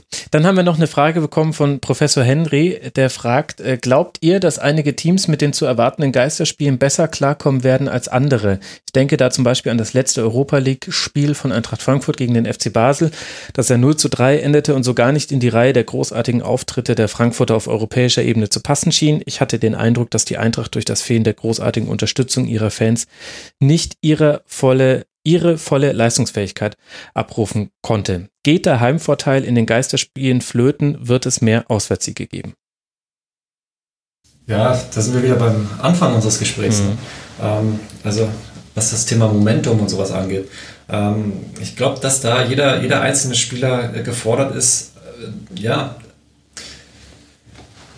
den, den Fokus zu schärfen und äh, sich selbst mental in, äh, ja, in die Lage zu bringen, dass er da Topleistung ab, abliefern kann. Natürlich ähm, wird, wird der Einfluss der Fans fehlen, aber ähm, das soll keine Ausrede sein. Und ich glaube, dass, dass da die Trainer einerseits gefordert sind, aber jeder Spieler auch selbst, sich da wirklich in die, in die richtige mentale Verfassung zu bringen, dass er da Höchstleistung abliefern kann. Also es wird total spannend zu sehen sein, weil im Grunde ist es doch so, jeder, der so ein bisschen gepflegter Fußball spielen möchte, mit, mit mehr Risiko auch, wird mehr von diesen Momenten haben, wo äh, die Fans auch mal murren. Hm. Also wenn ich mir schaue, wie äh, Hoffenheim selbst unter Druck immer von hinten rausspielt, ähm, vielleicht ist das ja sogar einfach in Anführungszeichen, wenn da nicht unmittelbar die Reaktion kommt. Weil als Spieler reagierst du ja durchaus manchmal drauf. So nach dem Motto, wenn, wenn die schon das Murren anfangen und du merkst, oh, Druck und ich habe doch gerade schon mal zwei Fehlpässe gespielt, weißt du was, den habe ich jetzt auf sicher lang. Ähm, ich glaube schon, dass das nachhaltig äh, einen Unterschied ausmachen kann. Und ganz ehrlich, wenn ich jetzt gegen Borussia Dortmund auswärts spielen müsste und hätte die Wahl, ähm, entweder vor 80.000 ja. oder jetzt Geisterspiel, ich glaube, ich müsste nicht lange überlegen. Mhm. Ach Gott, ich bin sehr gespannt, ob wir nochmal Fußball sehen werden, der zu dieser Saison noch gezählt werden wird und wie das dann aussehen wird. Ich glaube, das wird, also aus analytischer Sicht, glaube ich, wird es ein Fest, weil so viele Dinge anders sein werden und, und man einfach so viele Dinge neu bewerten kann. Manches Spiel wird wahrscheinlich 4-3 ausgehen und aussehen wie ein Trainingsspiel und bei, bei anderen Spielen rollt die eine Mannschaft über die andere komplett drüber und und was hat wahrscheinlich einfach nur genau mit diesem, komm, wir ziehen unser Ding so durch, wie wir es vor der Pause gemacht haben, äh, Ding zu tun. Ich bin da echt gespannt drauf. Und gleichzeitig macht es einen fertig, dass man nicht weiß, ob es nochmal Fußball geben wird dieses Jahr. Ja, und wir können ja mal die, die ernste Ebene verlassen, einfach mal total Quatsch reden, aber es ist ja auch wirklich so bei diesen Geisterspielen, es wirkt total merkwürdig. Mhm. Und ähm, wir haben ein Spiel geguckt, das PSG-Spiel gegen, gegen Dortmund, in der Kneipe. Und in der Kneipe merkst du noch gar nicht, ähm, dass keine Atmo da ist, weil ähm, es fühlt sich halt an wie immer. Und auf der anderen Seite durch das Spiel kommentieren dürfen Gladbach gegen, äh, gegen Köln fürs ausländische Fernsehen. Und es ist Wahnsinn, wenn, wenn du dieses Echo im Stadion hörst. Und da ist man ja schon fast dankbar, also nicht falsch verstehen, weil natürlich war es die falsche Aktion, aber man konnte gegen Ende des Spiels die Fans von draußen hören. Und es war so ein Ansatz von Atmosphäre wieder im Stadion. Und das war unfassbar zu spüren, wie, wie, wie angenehm das war. Also ist schon die Frage, wie, wie man damit umgehen möchte, ob man diese totale Leere dann auch ähm, tatsächlich so in die, in die Wohnzimmer hinein transportiert, weil das wirkt schon echt gespenstisch. Also das Wort Geisterspiel, das verdient es auch. Ja, absolut. Und gleichzeitig ist es sehr interessant mal zu hören, was auf dem Platz äh, gerufen wird, was auch so von außen reingerufen wird. Also man versteht, finde ich, dann wieder besser, warum der Trainer eigentlich am Rand äh, wenig Einfluss hat. Also jetzt hätte er zwar nicht mehr das Stadion, gegen das er anbrüllen kann, aber wenn ich mir einfach nur äh, anhöre, was dann gerufen wird in solchen Situationen, dann ist es halt oft halt wirklich nicht mehr als raus, schieben, drauf, weiter, kommt, jetzt nochmal. Wo ich denke, ja gut, klar, würde ich jetzt auch rufen, habe ich, rufe ich im Stadion auch ständig. Aber jetzt verstehe ich auch auf einmal, warum, warum man nicht einfach dann sagt, hier, du musst dich mehr, mehr fallen lassen, der kippt doch jetzt immer ab. Ja, gut. Aber wobei, das könnte sich ja auch wieder verändern. Vielleicht adaptieren das jetzt dann auch die Trainer, dass sie komplexere Anweisungen jetzt dann geben. Wird's für uns wieder spannend. Ja, stimmt, wir würden ja dann auch jedes Wort verstehen. Ne? ja, der, der, Gegner auch. Wahrscheinlich kannst du dir jetzt dann dort doch ja. die Vogelperspektive von oben sparen. Oder äh, so findige Leute wie Nagelsmann erfinden dann eben äh, kodierte Spielsysteme und rufen dann, wir stellen jetzt 4-3-3 und dabei meinen sie aber 3-5-2 und in diesem Moment, der, im Übergabemoment fällt dann das Tor. Also was ich persönlich machen werde, ich werde mir irgendwie eine Atmo im Hintergrund einschalten. Also sei es von FIFA Soccer oder aus irgendeinem äh, vergangenen Live-Spiel oder so. Einfach nur, dass das so ein Geräuschpegel ist, der sich normal anfühlt. Ja, es ist schon, es ist schon merkwürdig. Also ich hatte das jetzt schon manchmal, manchmal analysiere ich die Spiele ohne Ton. Möchte da jetzt nicht auf Details eingehen.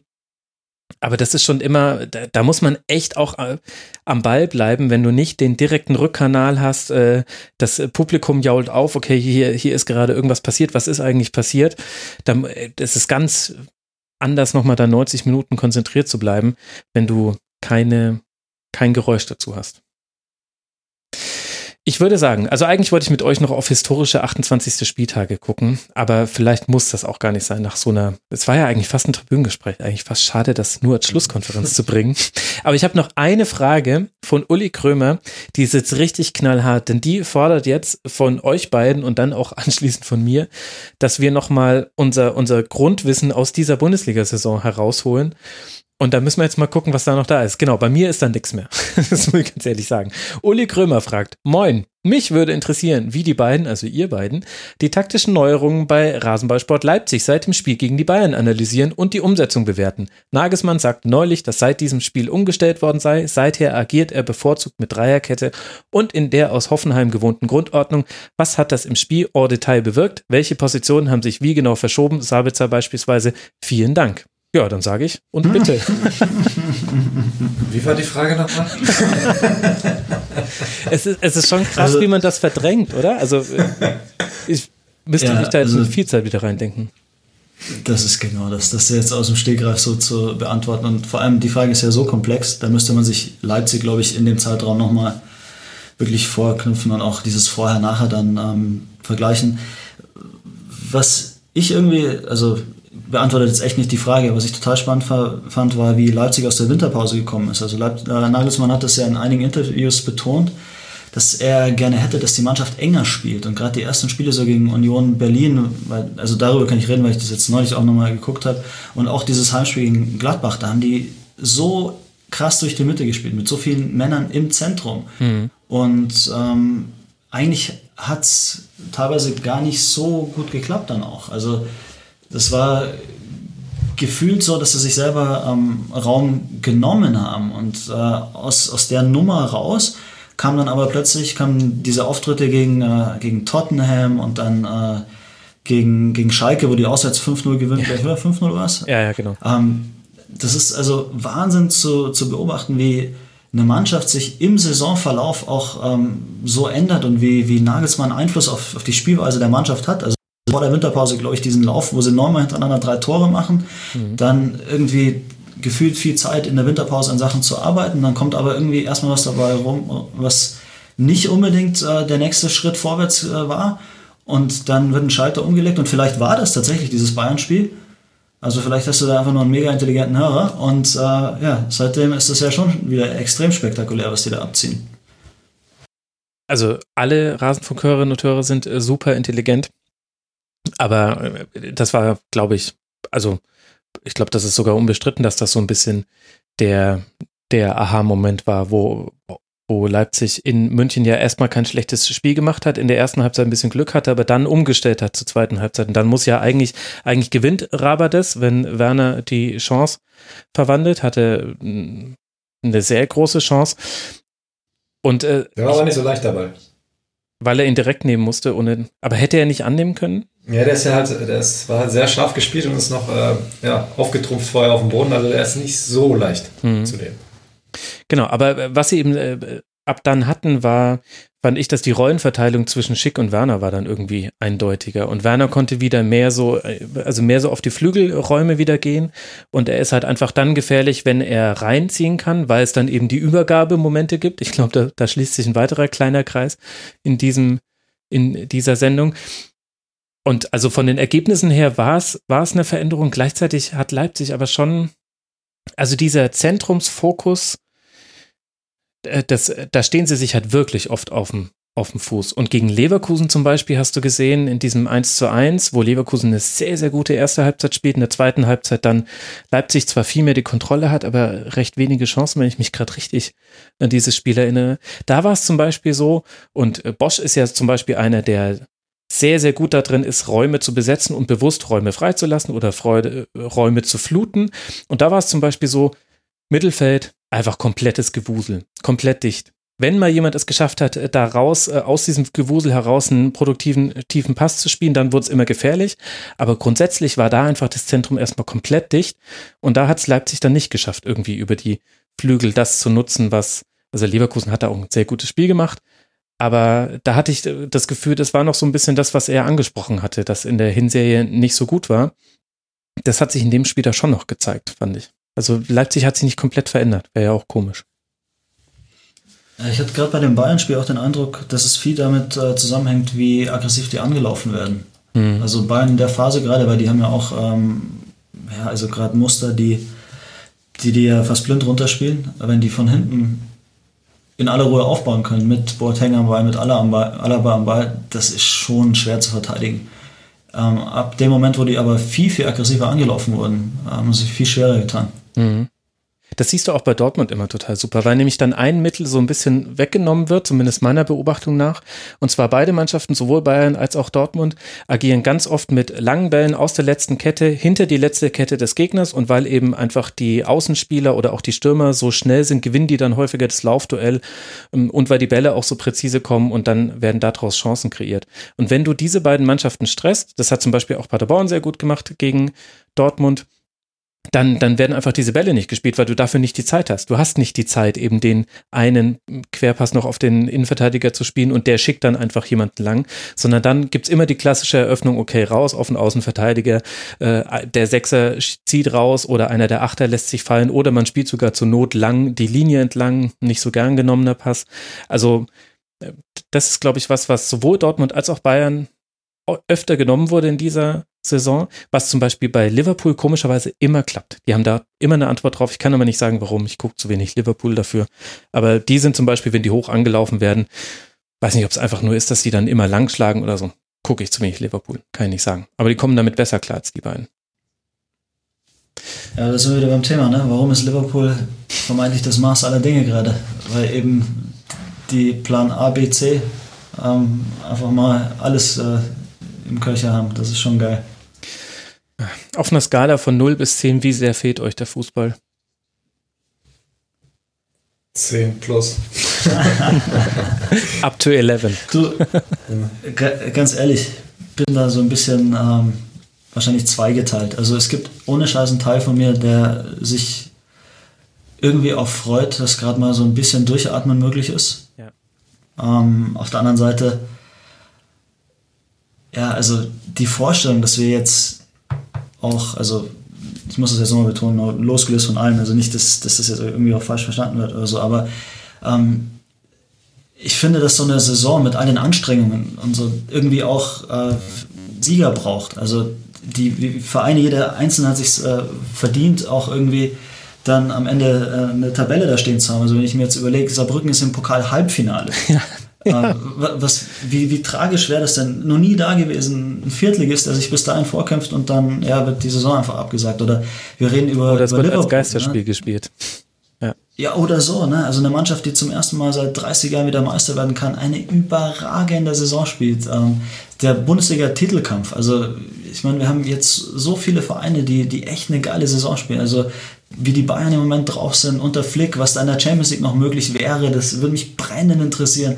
Dortmund, Leipzig äh, noch voll im Rennen um die Meisterschaft äh, mit geilen Trainern, mit geilen offensiven Mannschaften. Also was wir an Toren sehen gerade in der Bundesliga.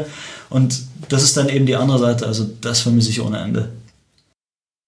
Ja, und gleichzeitig ist einem ja bewusst, dass das ein Luxusproblem ist und dass das mit den eigentlichen Problemen dieser Welt nichts zu tun hat, dass wir alle auch überleben würden, wenn es jetzt einfach die Saison 2019, 2020 nicht gibt. Aber man ist es halt auch so gewohnt, diese Antworten zu bekommen, dass, dass man sich halt einfach gegen dieses Gefühl nicht wehren kann, dass es, äh, da würde was fehlen. Also ich habe neulich auch drüber nachgedacht, mache ich eigentlich einen Rasenfunk Royal, wenn die Saison abgesagt wird? Pff, keine Ahnung, weiß ich nicht, irgendwie auf der einen Seite, ja, es gibt eigentlich nach jedem Jahr irgendwie so die, die Gesamtbilanz mit ganz vielen Gästen und das ist auch was Schönes Historisches, was man sich auch dann ein paar Jahre später noch anhört. Das sehe ich ja auch an den Downloads. Aber auf der anderen Seite wäre es so wahnsinnig unbefriedigend, wenn ich jetzt mit jemandem von Werder drüber reden müsste, wie die Saison verlaufen ist.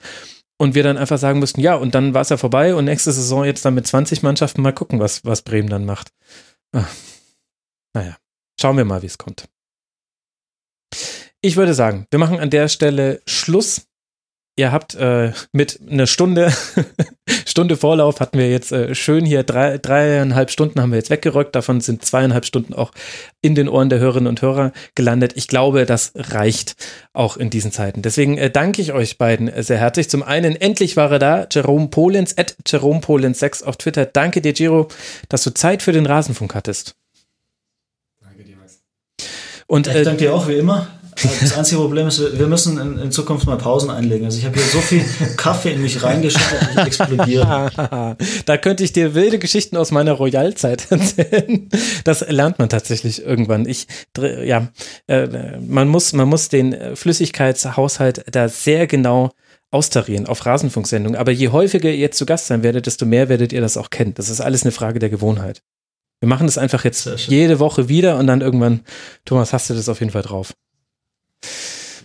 Dann äh, machen wir jetzt Schluss. Danke für eure Aufmerksamkeit, liebe Hörerinnen und Hörer. Ich habe auch noch Podcast-Empfehlungen für euch aus anderen Bereichen. Ihr habt ja gerade vielleicht Zeit, Podcasts zu hören. Eltern ohne Filter hat eine schöne Folge gemacht mit einer alleinerziehenden Jana, die ganz gut, also ich fühle mich in meiner Situation da ganz gut wiedergespiegelt. Wenn es euch interessiert, wie es Alleinerziehenden gerade mit dem ganzen Lockdown geht, dann hört diese Folge. Mir sein Rot hat eine gute Folge zum Hausverbot äh, gegen einen FC Bayern-Fan äh, gemacht. Da werden noch mal ein paar Hintergründe eingeordnet, die man jetzt so in der überregionalen Presse kaum gelesen hat. Und sollte euch das Thema interessieren, dann hört diese Folge. Und Jung und Naiv hat jetzt ein neues Format gestartet, Jung und Live. Da gibt es ganz, ganz verschiedene Gäste von Andrea Petkovic äh, bis hin zu Olaf Scholz.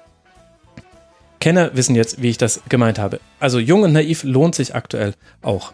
Und ansonsten hören wir uns vermutlich in der nächsten Woche wieder. Bis dahin wünsche ich euch eine gute Zeit. Bleibt gesund, liebe Hörerinnen und Hörer, und haltet durch. Wir schaffen das. Macht's gut.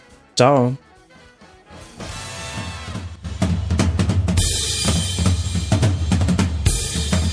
Das war die Rasenfunk-Schlusskonferenz. Geben nun zurück in die angeschlossenen Funkhäuser.